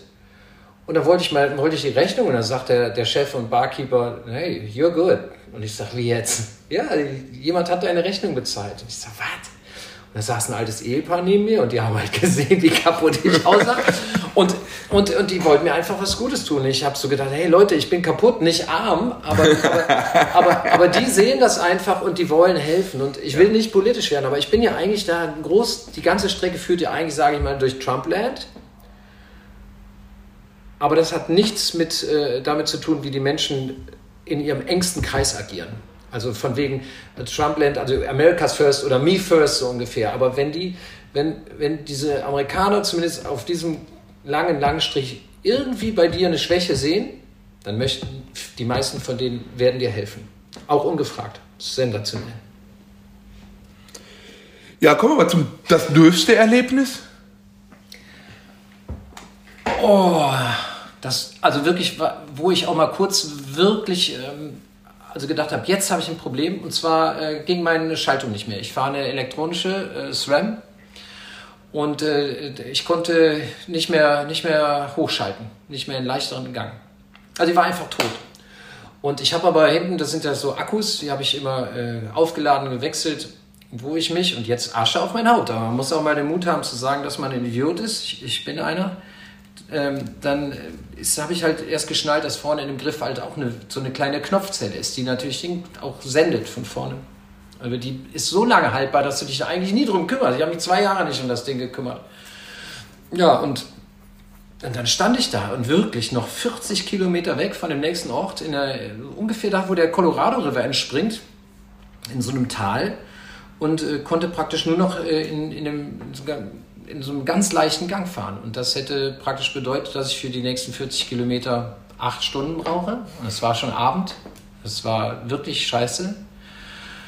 Und dann habe ich so einen anderen Radfahrer, der war Tourer und dann haben wir irgendwie dann doch geschnallt, wir können zumindest das Schaltwerk noch einmal bewegen und zwar hinten, einfach am Schaltwerk.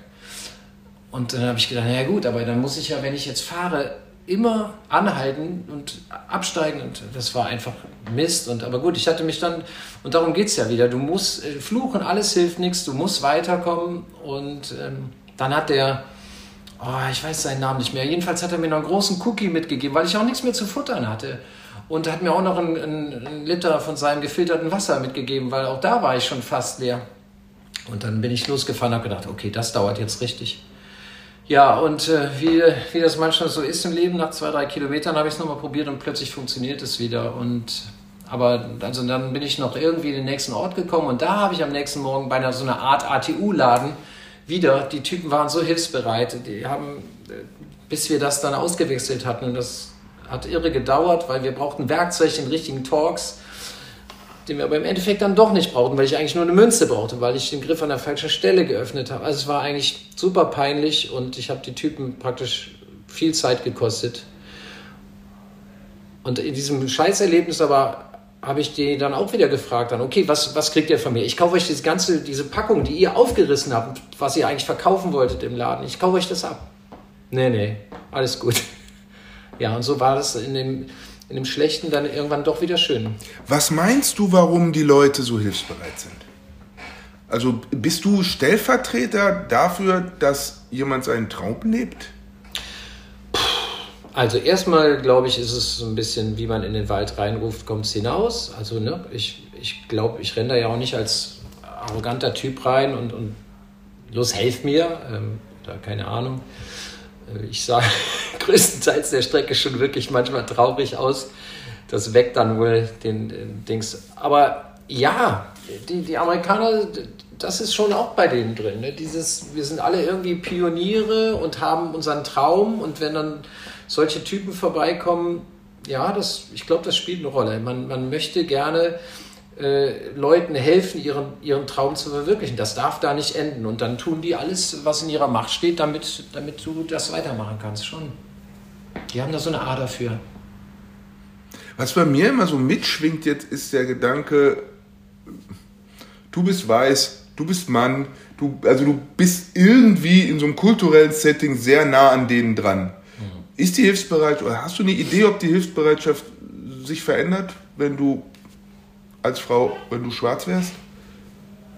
Ja, also als, als Frau generell kannst du schon mal sagen, würde es wahrscheinlich sogar eher größer noch sein. Ähm, und äh, ja, da fahren, fahren, ja auch äh, dunkelhäutigere Leute die Tour, die, die werden die gleiche Hilfe da kriegen, glaube ich. Also ja, ja, sicher bin ich mir nicht, gesagt. Gerade wenn du hast jetzt eben mal Lincoln erwähnt, äh, das ist so ein, so ein kleines Nest. Also das ist, da hängt, äh, hängen riesige Plakate im Impeachment vor beiden und so. Also die sind da, das ist so ein ganz radikales Nest, äh, super, super ultra rechts. Ja, da weiß ich jetzt nicht, ob dir geholfen wird, wenn du als dunkelhäutiger Teilnehmer dafür ist. Ähm, spannend zu Lincoln noch äh, für die Kollegen, die, äh, ähm, und, oder nicht die Kollegen, also für die Zuhörerinnen und Zuhörer, die äh, gerade einen Netflix-Account haben. Äh, unweit von Lincoln hat der Juna-Bomber seine, Hütte, genau, im, seine Hütte im Wald gehabt und da gibt es einerseits diese fiktionale Geschichte auf Netflix und es gibt jetzt noch zusätzlich eine Doku dazu ähm, das ist nochmal so, wo man auch so sagt, so ja. wie schön hier das Land ist und alles ist cozy und irgendwie äh, und trotzdem auch der Ort des Bösen. Wir haben da viel drüber geredet, aber, aber Lincoln ist so ein Ort, also wenn irgendwo so eine schräge Gestalt, ein Massenmörder oder was, dann, also das passte schon sehr, muss ich sagen. Ähm, was war die, kommen wir zurück, die desillusionierendste Erfahrung? Also wo hattest du irgendwie so ein, so ein Traumbild, so eine Vorstellung und musstest dann sagen, ups, das muss ich jetzt revidieren? Oh, das kann ich nicht sagen. Vielleicht das kann ich auch deinen Gedanken dann. Also so, man, man, hat ja so, man macht ja Dinge manchmal und hat so, ein, so eine Vorstellung, wie sie sind, wie sich das anfühlt, wie sich das schmeckt, wie sich das erlebt. Also äh, oftmals manifestieren sich die Dinge ja erst so im, als Gefühl oder als, als Vorstellung, als Bild, nenn es Vision. Man imaginiert ja auch, ist ja so in, in, der, in der Sportpsychologie, im Mentaltraining ganz üblich, sich so an der Ziellinie zu wähnen oder sich dieses Gefühl vorzustellen, wenn man, keine Ahnung, diesen Drop springt oder so. Ähm, und das muss ja nicht immer aufgehen. Und, und bei 4000 300 Kilometern hat man auch viel Zeit zwischendrin, ja. über die Dinge nachzudenken. Und da kann man ja auch eine Sache durchaus mal dekonstruieren, dass man sagt, ach weißt du, mit, keine Ahnung, so frei wie ich dachte, fühle ich mich gar nicht. Oder so, was auch immer. Also gab es so einen desillusionierenden Moment? Nö, muss ich klar sagen, nein. Ich habe das Ding aber auch nie irgendwie verquer gedacht oder verherrlicht. Ähm, das ist eine riesen Herausforderung für mich gewesen. Also es gibt ja viele Leute, die fahren die Tour die weit und denken, das macht was mit ihnen. Sie kommen als anderer Mensch raus und und und. Ähm, ich, ich bin so nicht. Ich glaube aber auch, ich habe halt keine großen Themen offen in mir. Ich bin, glaube ich, sehr bei mir mittlerweile. Vielleicht war das nicht immer so, aber bin ich und und deshalb, ähm, nee, das hat sich schon alles so in etwa angefühlt, wie ich mir das auch gedacht habe. Es ist ein weites Land, irre Landschaften, aber ja, auch langweilig, weil nach jeder schönen Landschaft kommt die nächste schöne Landschaft und noch eine schöne Landschaft. Und irgendwann wirst du auch dieser Sache überdrüssig. Nur das war auch klar auf 4300 Kilometer, dass, du, dass es da einfach richtig einsame Abschnitte gibt. Und, und die habe ich dann als solches auch genommen und auch in Ordnung gefunden, ehrlich gesagt. Was war der schwierigste Moment? Und äh, vorhin beim schönsten habe ich akzeptiert, dass du drei genannt hast. Beim schwierigsten will ich jetzt nur einen. Naja, eigentlich meinte ich das schon fast mit der Knopfzelle. Aber was auch wirklich schwer war, war im, ähm, im Gila National Forest äh, bin ich, zu der Zeit fuhr ich mit Alex aus Toronto, der aber ein Deutscher ist, der lebt seit 20 Jahren da. Wir fuhren ähm, da durch und es fing an zu regnen. Und dann kamen wir wirklich, also binnen Minuten verwandelt sich ein Abschnitt so einer Dirt Route in, in einen nicht mehr befahrbaren äh, Matschweg. Die Amis sagen Peanut Butter Mud, also Erdnussbuttermatsch. Und ich habe mir, ich habe viel darüber gehört. Ich habe mir nicht vorstellen können, wie das tatsächlich in der Realität passiert. Das heißt, das passiert auch nur auf einzelnen Abschnitten. Also nicht jeder, äh, nicht jede Dirt Road ist gleich und manchmal ist es auch nach 100 Metern wieder vorbei. Aber das war, du fährst da drauf und innerhalb von einer Radumdrehung ist dieser Matsch wie Zement und so klebrig, dass er murmelgroße Steine aufnimmt, die ja bei uns in Deutschland einfach abfallen würden. Und wir haben, kennen so einen Matsch nicht, der das mitnimmt. Und das heißt, du, innerhalb von einer Radumdrehung ist dein Rad mit einer 2 cm Zement-Dreck-Steinschicht. Und das Rad kann sich nicht mehr drehen, weder durch Gabel noch durch Hinterbau. Und ähm, ja, und du kannst es auch nicht mehr schieben, weil die Räder sich halt nicht mehr drehen. Und da war ich abends der Alex konnte zuerst noch ein paar Meter fahren, er hatte ein bisschen mehr Reifendurchlässigkeit, aber dann hat sie ihn auch erwischt, weil ich habe schon gedacht, scheiße, jetzt geht nur mir das so und der, der fährt einfach weiter, aber dann waren wir dabei und wir haben richtig überlegt, was kann man hier machen? Es wurde dunkel, Äh, wir wollten eigentlich zu so einer Kirche, wo wir wussten von einem anderen Fahrer, da gibt es einen Wasserschlauch. Da kriegt man also Trinkwasser. Das war nach, nötig nach einem langen Tag. Und wir waren richtig verzweifelt. Und wir, wir konnten hinterher, wir haben den, den, diese, dieses klebrige Zeug alle zwei Meter mit den Händen von den Reifen gerissen. Es war eine irre psychische Belastung. Und irgendwann, aber nach einem Kilometer oder so, für den wir eine Stunde gebraucht haben, ging es wieder. Und dann sind wir wie die Teufel durch, also gefühlt, durch die Nacht im Berg hoch bei Regen und dann hinten vor allen Dingen runter. Ja, das war krass. Und dann sind wir an die Kirche gekommen und da war kein Wasserschlauch, zumindest keiner, der offen war. Aber jetzt kommt das Geile. Ich bin dann um diese Kirche rumgegangen und habe an jeder Tür gerüttelt und eine war nicht abgeschlossen. Dann haben wir zwei wirklich in einer Kirche geschlafen. Und das war ein Traum. Und der Alex schlief sofort ein äh, als er seinen Schlafsack Isom hatte und ich war noch ein bisschen wach. Entschuldigung, ich habe, glaube ich, wahrscheinlich Insta bedient, da war Empfang. Und plötzlich kam äh, rotes Licht, also war ein Polizeiwagen draußen auf der Straße, der auch mit dem Scheinwerfer dann bei uns in die Fenster äh, leuchtete. Ähm, aber die haben sich nicht die Mühe gemacht, auszusteigen, sonst hätten wir vielleicht richtig Ärger gekriegt. Die sind halt einfach wieder abgehauen, weil da war keine Bewegung. Irre. Aber dieser, das war in diesem Wald, das war krass.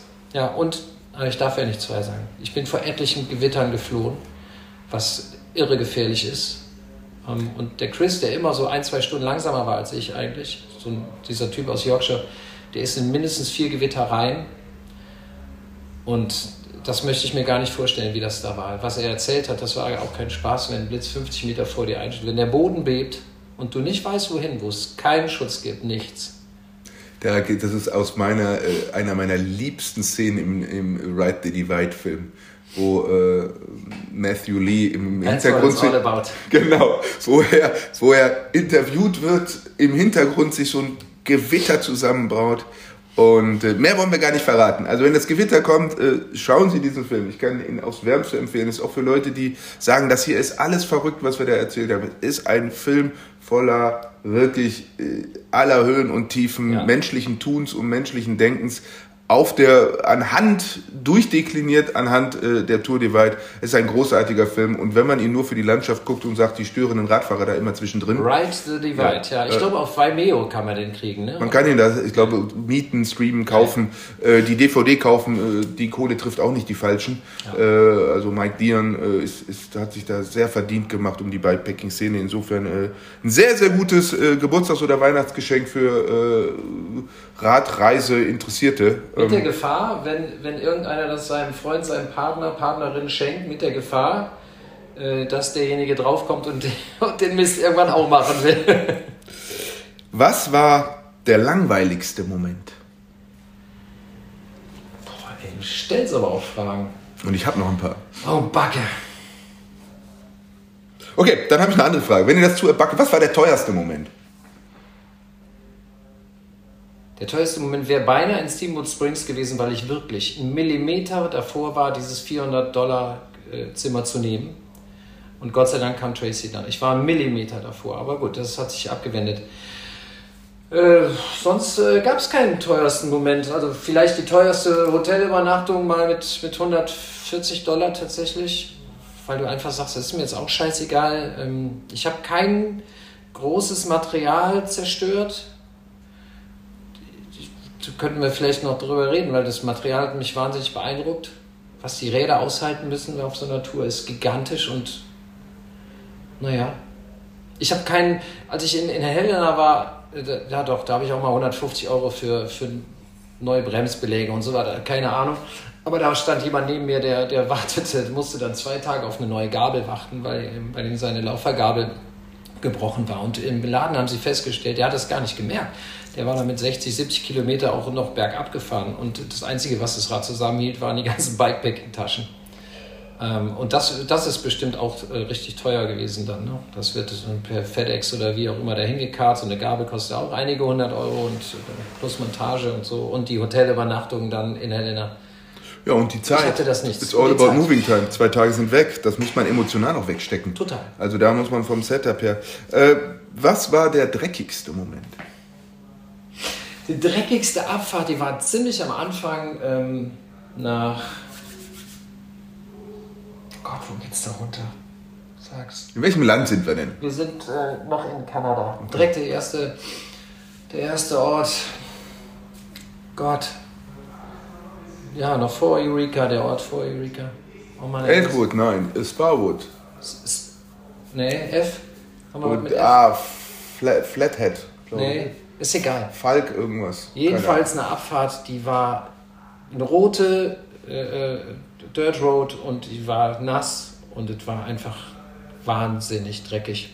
Aber auch da gibt es einen, so einen, Ort der Trail Magic, also ein, ein, kleines Hotel, die geben dir dann äh, Chili con Carne und äh, äh, Backteilchen und Kaffee und Cola, alles für, für Umme.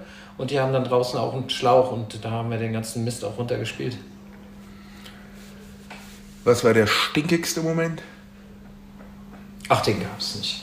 Äh, wie gesagt, ich, hab, ich muss ja mit mir selber feststellen, dass ich halt nicht der super, super Outdoor-Mensch bin. Also wann immer ich kann, äh, versuche ich ein Hotelzimmer zu kriegen. Ich habe das auch gebraucht für meine Psyche, ehrlich gesagt. Ähm, immer mal wieder auch in einem Hotel abzusteigen, um mich sicher zu fühlen und mich sauber zu machen. Und insofern glaube ich, habe ich jetzt nicht so doll gestunken. Ich hatte am Anfang ein Problem. Ich bin mit, einer, mit so einer Sitzcreme gefahren, mit der ich bisher immer gut klarkam. Ähm, aber dann gab es halt am Anfang direkt mehrere Nächte, wo ich nicht nur nicht duschen konnte, sondern auch die Hose irgendwie nicht wechseln. Ich habe eigentlich immer eine zweite dabei, aber es war irgendwie, hat es nicht funktioniert. Also das heißt Nächte, wo du dann wirklich mit den Radklamotten in den Schlafsack gehst und am nächsten Tag aufwachst und weiterfährst. Und äh, ist sehr, das war eine unappetitliche Geschichte im Sitzbereich, alles. Ich habe dann irgendwann auf die Sitzcreme verzichtet und dann ging es besser tatsächlich. Wenn man dein, was war der most Instagrammable Moment? Welcher Moment war so der visuellste, der, wo du sagst, so, das eine Bild, das für alles steht?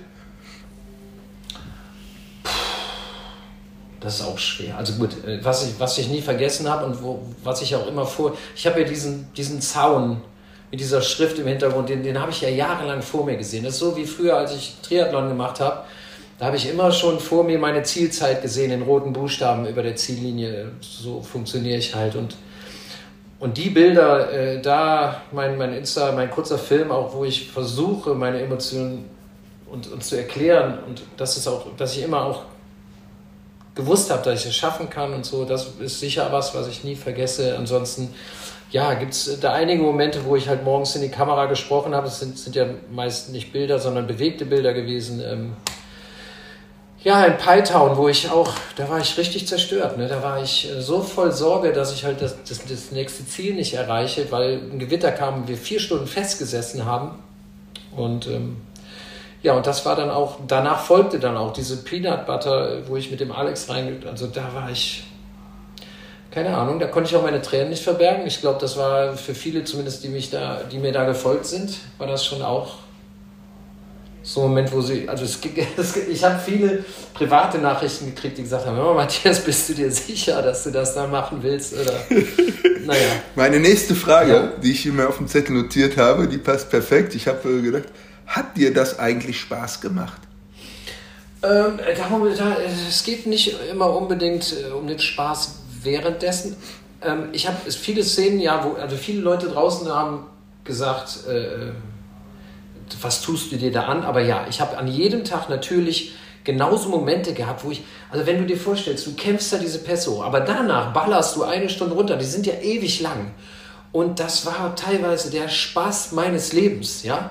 Nur wenn ich dann halt mit 40 und 40 Offroad und in dem Gelände ist halt schon richtig schnell, da kannst du, kannst du keinen, keinen Insta-Film machen, äh, da musst du beide Hände am Lenker und an den Bremsen haben. Insofern sind natürlich oft äh, die Szenen, die ich hinterher dann publiziert habe, die, wo ich Zeit hatte, wo dann aber einfach diese Emotion, diese Anstrengung bricht sich halt bei mir in Emotionen, dann bricht das raus und, und dann und Erleichterung ist bei mir auch oft Tränen. ähm, und das ist das, was die Leute gesehen haben. Aber ich kann versichern, ich habe jeden Tag Momente gehabt, wo ich ja sogar vor Glück geschrien habe, tatsächlich.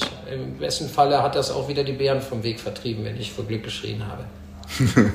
ja, äh, der Ausschnitt war wirklich, der kam, wenn ich das mal so als Feedback geben darf, ich war ja auch in deinem, in deinem äh, Strom, im Infostrom, der kam schon zu kurz. Also ich, was, ja. Äh, ich hatte so einen Reflex, boah, das ist mir irgendwie, der hat jetzt aber echt eine Scheißzeit irgendwie und äh, das war mir irgendwie so too much. Was sagst du den Leuten, denen das, wo die sagen, boah, das war mir jetzt zu viel Emotions? Na, zu viel Emotions, da kann ich nichts gegen machen, weil, weil so, so bin ich ja. Aber äh, nochmal, es ist ja so, dass ich diese, diese geilen Glücksgefühle tagsüber hatte, aber am Ende, wenn ich dann reportiere, ist der Tag ja 12, 14 Stunden lang und da bin ich kaputt. Und, und so ist es halt. Dieses ganze Unternehmen ist irre anstrengend und ich weiß zum Beispiel noch, als wir diese ersten Pässe in Kanada und, und Montana überschoben haben, dass ich da plötzlich realisiert habe, wie groß, ich kann keine, also ich mag auch dieses Wort, wie groß das alles ist. Weißt du, zu Hause, ich hatte es am Anfang gesagt, habe ich gesagt, okay, ich fahre jeden Tag 200 oder keine Ahnung wie viel, ja, das sind Zahlen. Und dann bist du da drin und denkst plötzlich, au Backe, wie groß ist das und was habe ich noch alles vor mir und was mag da noch kommen, wenn du jetzt schon siehst, wie hart das ist. Wer weiß denn, was auf den nächsten 3000 noch folgt? Weißt du ja nicht dann. Ne? Und, aber ich habe viel, viel Spaß gehabt. Aber ja, am Ende des Tages bist du müde und kaputt und auch wieder erleichtert, dass du deinen nächsten Step geschafft hast.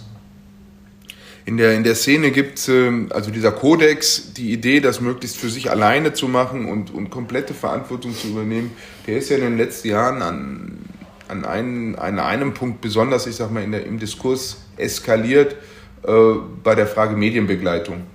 Die, ähm, die Frage oder die, die, die, beiden Positionen, die es da gibt, ist die einen, die sagen, ja, wenn ich ein eigenes Mediateam dabei habe, weil zum Beispiel ein Film über mich entstehen soll, dann habe ich da ja quasi eine emotionale Bezugsgruppe, die mich quasi so mit dem vor denen gebe ich doch nicht auf und kann man sicher sein, wenn die da gerade irgendwie zum Filmen anhalten und da sind sechs Wasserflaschen im Auto, kann man sicher sein, dass danach nicht eine Wasserflasche davon in der Trinkflasche äh, des, des Mediengegenstandes, äh, sprich äh, der, der, ähm, des Protag der Protagonistin oder des Protagonisten landet. Ähm, da gab es eine sehr heiße Diskussion rum. Äh, muss man diese Diskussion um die eigene Social-Media-Arbeit erweitern? Ja, das ist es ja. Also ehrlich gesagt, die Diskussion, wie äh, viele auch, auch aus Veranstalterkreisen äh, geführt werden, super hart und ähm, ich halte es, ich bin ganz offen für völligen Blödsinn.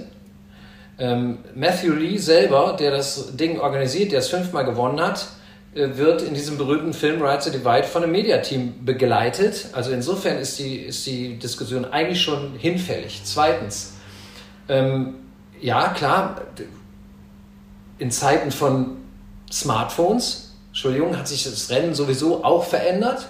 Weißt du, wir können gucken, wo ist der nächste Ort rein theoretisch. Wenn du Empfang hast, da hast du natürlich weite Strecken nicht. Äh, und wenn die Amis haben am Anfang gesagt, ja, und selbst wenn man weiß, da ist einer unterwegs, das gibt einem so ein psychologisches Sicherheitsnetz, dann muss ich sagen, Entschuldigung bitte, F euch, weil die Amis haben da leicht reden jeder, also Patrick aus Idaho, weißt du, wenn der irgendwann nicht mehr kann, dann biegt er links ab und ist nach 200 Kilometern zu Hause und macht das Rennen nächstes Jahr wieder. Äh, so und so aus Minneapolis, das gleiche Spiel, muss halt ein paar Kilometer weiterfahren. Ich komme aus Europa, ich nehme wahnsinnig viel Geld in die Hand. Ich mache da so ein Once-in-a-Lifetime-Ding. Weißt du, ich kann nicht einfach nächstes Jahr wiederkommen. Und insofern haben die Amis zum Beispiel da allein schon qua ihres Standortes so ein fettes Sicherheitsnetz, was ich niemals habe, oder Chris aus Yorkshire, weißt du? Ich hätte umgekehrt argumentiert. Ich hätte gesagt, dass ich dieser, dass ich eben meine, meine Kosten, um wieder an den Start zu kommen, sind ja für einen, für einen Zugezogenen viel höher. Das heißt, du bist psychologisch, eigentlich führst dich selber enger, weil du sagst, ey, ich habe hier nur One Shot. So, wenn die. Ja, aber die haben ja alle, Entschuldigung, die, die haben, die, keine Ahnung, die kennen sich aus da. Wie gesagt, die haben es äh, kurz äh, nach Hause, also keine Ahnung. Ich finde diese Diskussion hinfällig. Ähm, ich muss sagen, ich mache das Ding. Ich habe zum Beispiel da am vorletzten Tag, bin, bin ich bei Alex geblieben. Wir, wir, wir, also ich bin tagelang alleine gefahren, aber abends triffst du ja oft die gleichen Leute wieder. Da ist ja halt eine Stunde eher da oder eine halbe Stunde später. Und ich war halt dann längere Zeit mit, mit Alex zusammen immer wieder und dann hat er am nächsten Tag ein Problem gehabt mit dem Reifen. Dann bin ich halt in der großen Hitze einfach bei ihm geblieben. Chris zum Beispiel, der war auch in unserem Umfeld, auf den waren wir aufgefahren, der war morgens mal wieder eher los. Der ist weitergefahren. Also kurz, hey, alles klar bei dir? Und dann ist er weitergefahren. Und ich bin halt bei Alex stehen geblieben. Und im Endeffekt hat er dann vier äh, Reifen-Issues gehabt und ich bin immer bei ihm geblieben. Und ich glaube tatsächlich, ich habe ihm sogar einen Schlauch gegeben, ich weiß es nicht. Ähm, das hat mich zweieinhalb Stunden stehen in größter Hitze gekostet. Ähm, aber ich sehe sowas jetzt nicht als, meine, wir fahren da 4300 Kilometer, wir verdienen kein Geld damit.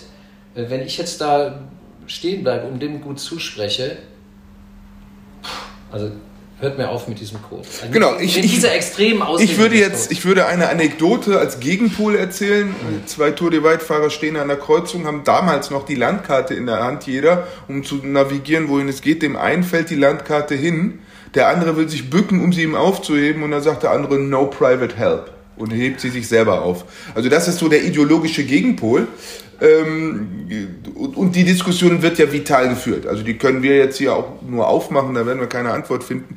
Es soll aber für die, für die Zuhörer einfach mal die Idee sein, in welchem so, bei, äh, in welchem Setting, welche ja. Überlegungen es gibt. Wir, und wir kennen das ja aus jeder Sportart, äh, dass dann geguckt wird, welche Reifen sind erlaubt, wie, wie lang darf ein Segelboot sein, wie schwer darf ein Ringer sein, wie groß darf ein Segel sein. Also äh, überall wird ja in irgendeiner Weise versucht, durch das Reglement am Ende eine, irgendeine Art, die Idee der Chancengleichheit auszuleben. Äh, und beim Self-Support wird halt äh, genau geguckt, okay, wann fängt eben fremder Support an. Warum macht man das? Weil es da ist. Ähm, weil man, äh, da kommt Markus gerade rein, der Chef von Velorado, und macht einen Scheibenwischer, sagt, weil man verrückt ist, will er sagen, nee, das, es, es, gibt, es gibt Menschen, zu denen gehöre ich dann vielleicht auch und viele andere auch, die, die sehen was und das ist eine Herausforderung und die möchte man gerne schaffen. Man möchte einfach irgendwas schaffen und, und fragt sich, ob man das kann. Und äh, ich glaube, das gehört ja auch zur menschlichen Entwicklung. Ähm, Dinge zu schaffen, die man nicht unbedingt direkt vor der Nase hat, für die man sich recken und strecken muss. Das bedeutet unter, unterm Strich Entwicklung.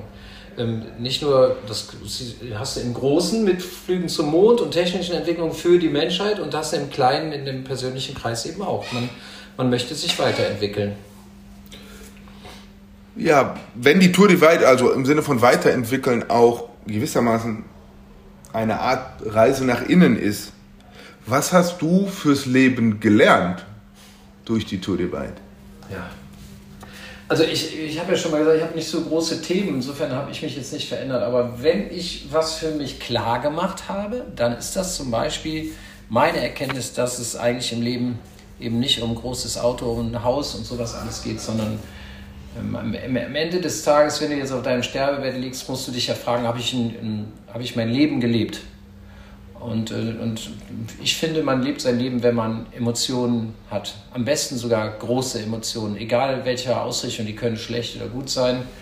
Und äh, das habe ich für mich klar gemacht. Ich habe halt viel nachgedacht. Ich habe zum Beispiel immer, wenn ich an meinen verstorbenen Vater gedacht habe, das dauert eine Sekunde, dann heul ich. Also ich fahre dann, weißt du, ich fahre durch eine Landschaft unter Anstrengung auf dem Aerolenker und denke an meinen Papa und fange an zu weinen.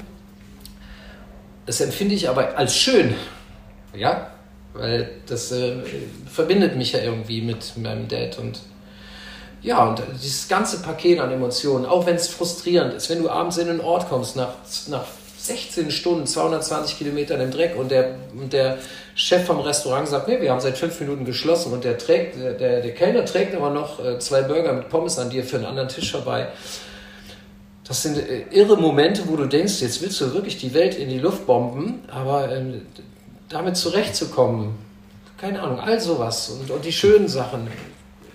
J. Peter Very, einer der äh, Ikonen der Szene, also so ein, weiß ich nicht, Pelé, das, äh, um einen Fußballvergleich zu machen, also ist ein der, der Bikepacking-Szene, der wirklich äh, das, das Feld jahrelang dominiert hat und wirklich äh, Rennen und Rekorde gefahren ist, der hat mal gesagt, irgendwie be prepared for the unprepared. Mhm. So als, als Grundidee, äh, dass es genau um diesen Moment geht, wo alle Pläne und alle Ideen, die man hatte, wie die Dinge sein sollten, vorbei sind. Das ist das, wo, wo eigentlich Self-Support Bikepacking anfängt. Ja, und wo auch, also schön, das kannst du ja auch Parallelen wieder zum Leben ziehen. du musst mit äh, Situationen klarkommen und, und die kannst du ja zum Beispiel auch in der Welt des Sports üben. Und, äh, und irgendwann begegnen sie im richtigen Leben und so Gott will, bist du dann zum Beispiel schon mal darauf vorbereitet, dass es unvorbereitete Dinge gibt. Und wie handelst du damit? Und ja, es kann nicht schlecht sein, dass in der anderen Welt, in der, die jetzt nicht unbedingt lebensbedrohlich ist, ja hier vielleicht manchmal schon, äh, das da zu üben. Ja. Was ich als Metapher ganz spannend finde bei dem Rennen A, ähm, nochmal zum Hintergrund auch, es gibt, es kostet kein Startgeld, es gibt kein Preisgeld. Du Nichts. fährst, es, es gibt dieses ikonische Bild von dem Grenzzaun und ich will jetzt nicht die Diskussion aufmachen, wie sinnvoll Grenzzäune und und und, lass naja. mal weg. Da gibt es diesen Grenzzaun nach Mexiko, davor ist ein Stein, da ist ein Bronzeschild, hier endet Amerika, da ist Mexiko, Antelope Wells und das ist wie jeder, der nach Paris fährt, macht ein Foto vom Eiffelturm. Äh, es gibt äh, einfach diese ikonischen Fotos, die man irgendwo zu machen hat, wenn man in diesem Land, in dieser Stadt, an diesem Ort ist. Und äh, genauso macht, ich glaube, es gibt keinen Tour de Waldfahrer, keine Tour de Waldfahrerin, die nicht ein Foto von sich an dem, an dem Zaun macht. Ähm, und, und jeder sagt, das ist das Bild, das ich vor Augen habe. Ähm, löst löst das vor Ort sein ein, was dir das Bild verspricht? Ja, also ich hatte da zum Beispiel, also das war mit Sicherheit der schönste Moment dieser, dieses ganzen Rennens. Also ich kam an und da ist ja keiner.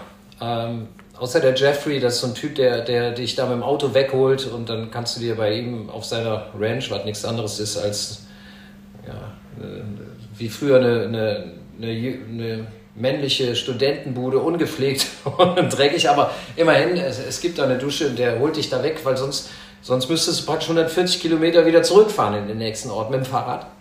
Ähm, der war der Einzige, der da war. Aber als ich da ankam, hatte ich halt zum Beispiel sofort einen Chat, einen Videochat äh, mit meiner Familie und das werde ich im Leben nicht vergessen. Das war das größte Glück überhaupt. Es ähm, war natürlich auf meiner Seite ein einziges Geheule, aber meine Frau, die drei Kids, äh, Oma und Opa von nebenan. Äh, das war einfach unfassbar schön, echt. Und ja, das, das löst dann auch alles auf, ehrlich gesagt. Dann, ja, ich hab's, ich hab's dann gemacht, weißt du, dann stehst du da. Und ich hätte da, ehrlich gesagt, das war irre Hitze da. Ich bin da mittags angekommen. Und ich hätte da stundenlang dann sitzen können. Einfach so sitzen und denken oder auch nicht.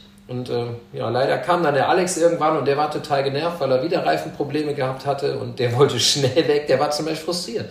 Es tut mir so leid für ihn, weil dieses schöne Erlebnis, was ich an dem Zaun hatte und ehrlich gesagt sogar noch hätte drei Stunden ohne Schatten genießen können, das hat er überhaupt nicht gehabt. Super schade. Aber bei mir war es fantastisch. Einfach nur fantastisch. Ist das eher eine Fülle oder breitet sich dann auch so eine, so eine Leere aus?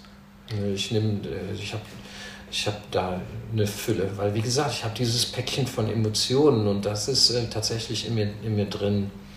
Ich habe schon mal gesagt, manchmal, also bis zu unserem Gespräch würde ich ja fast sagen, oh Gott, ich habe schon wieder vergessen. Bin ich überhaupt die Tour die weit gefahren, weil der Alltag dich natürlich schnell nimmt wieder.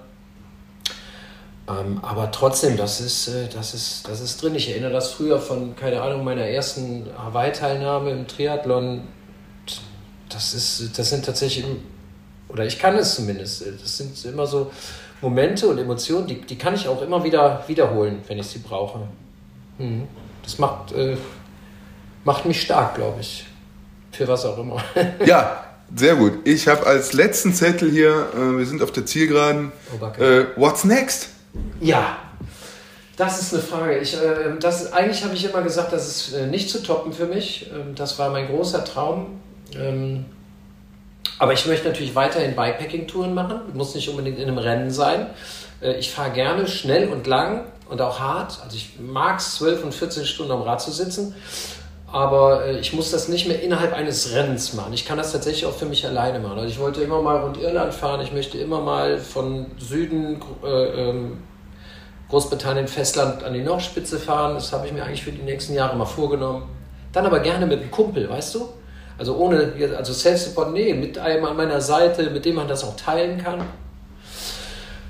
Ja, und jetzt äh, habe ich diesen, vor ein paar Tagen diesen European Divide Trail entdeckt. Irre lang. Grüße gehen raus an Leona. Wunderbare Grüße an Leona Kriege, ähm, die auch, die ich bei der, deiner Grenzstein-Trophy kennengelernt habe. Ja, das würde mich schon, schon, schon fuchsen. Ähm, aber das, da braucht man dann zwei Monate Zeit für mindestens und keine Ahnung, ob sich das in meinem Leben unterbringt. Fürs Erste bin ich, bin ich glücklich und hätte, glaube ich, einfach Spaß an so ähm, ja, Großbritannien mal durch und so. Einfach neue, neue Sachen entdecken, neue Gegenden. Wenn man, du hast am Anfang gesagt, irgendwie, es geht darum, auch aus der Komfortzone rauszugehen. Wenn das aus der Komfortzone rausgehen auf im Bikepacking-Style, ist das nicht in gewisser Weise wieder eine Komfortzone für sich? Ja gut, ich springe das ja sowieso, weil auf der einen Seite sage ich, ich will aus der Komfortzone raus, auf der anderen Seite gehe ich abends in Hotels, obwohl ich Schlafsack, Zelt und sowas dabei habe. Das ist immer der Müller-Weichei-Modus, den ich manchmal dann doch wähle. Du bist total Punk an der Stelle. ich weiß noch, beim Hansegravel habe ich alles mitgehabt zum draußen schlafen, habe beide Nächte mir ein Hotel dann auf dem Weg gebucht. Äh, ja, so ist es halt. Äh, wie gesagt, man wäre prepared, da, darum geht es ja auch. Ähm, ach, ich weiß nicht, ich, äh, ich empfinde das einfach tatsächlich raus aus dem Alltag. Das ist, Entschuldigung, aber es ist so ein bisschen wie, wie, wie auch Golf spielen ähm, oder jede Art von Aktivurlaub. Sobald du irgendwas machst und, und da dich dann geistig und körperlich äh, reinhängst, ist halt der Alltag schnell weg. Und ich glaube, das braucht man heutzutage, weil wir leben ja im Alltag in der Geschwindigkeit und digital und, und Informationsfluten. Und das muss man ab und zu halt auch echt mal abschütteln. Und das gelingt mir zum Beispiel bei dieser Art des Bikepackings ganz gut.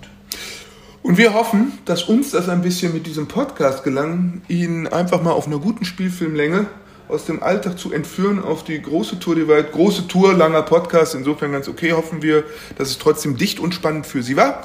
Und in der nächsten Folge des äh, Bikebild Podcasts werden Sie wieder gewohntes Setting haben. Ich bedanke mich, dass ich den Takeover heute machen durfte. Bedanke mich bei Matthias Müller, dass er uns äh, mitgenommen hat auf eine fantastische Reise. Und vielleicht ist die wichtigste Botschaft, die man mitnehmen kann. Suchen Sie sich Ihre eigene Tour die weit. Gehen Sie auf Tour und äh, machen Sie los. Äh, der, die größte Tour fängt mit dem ersten Meter an. So sieht's aus. Danke, Gunnar.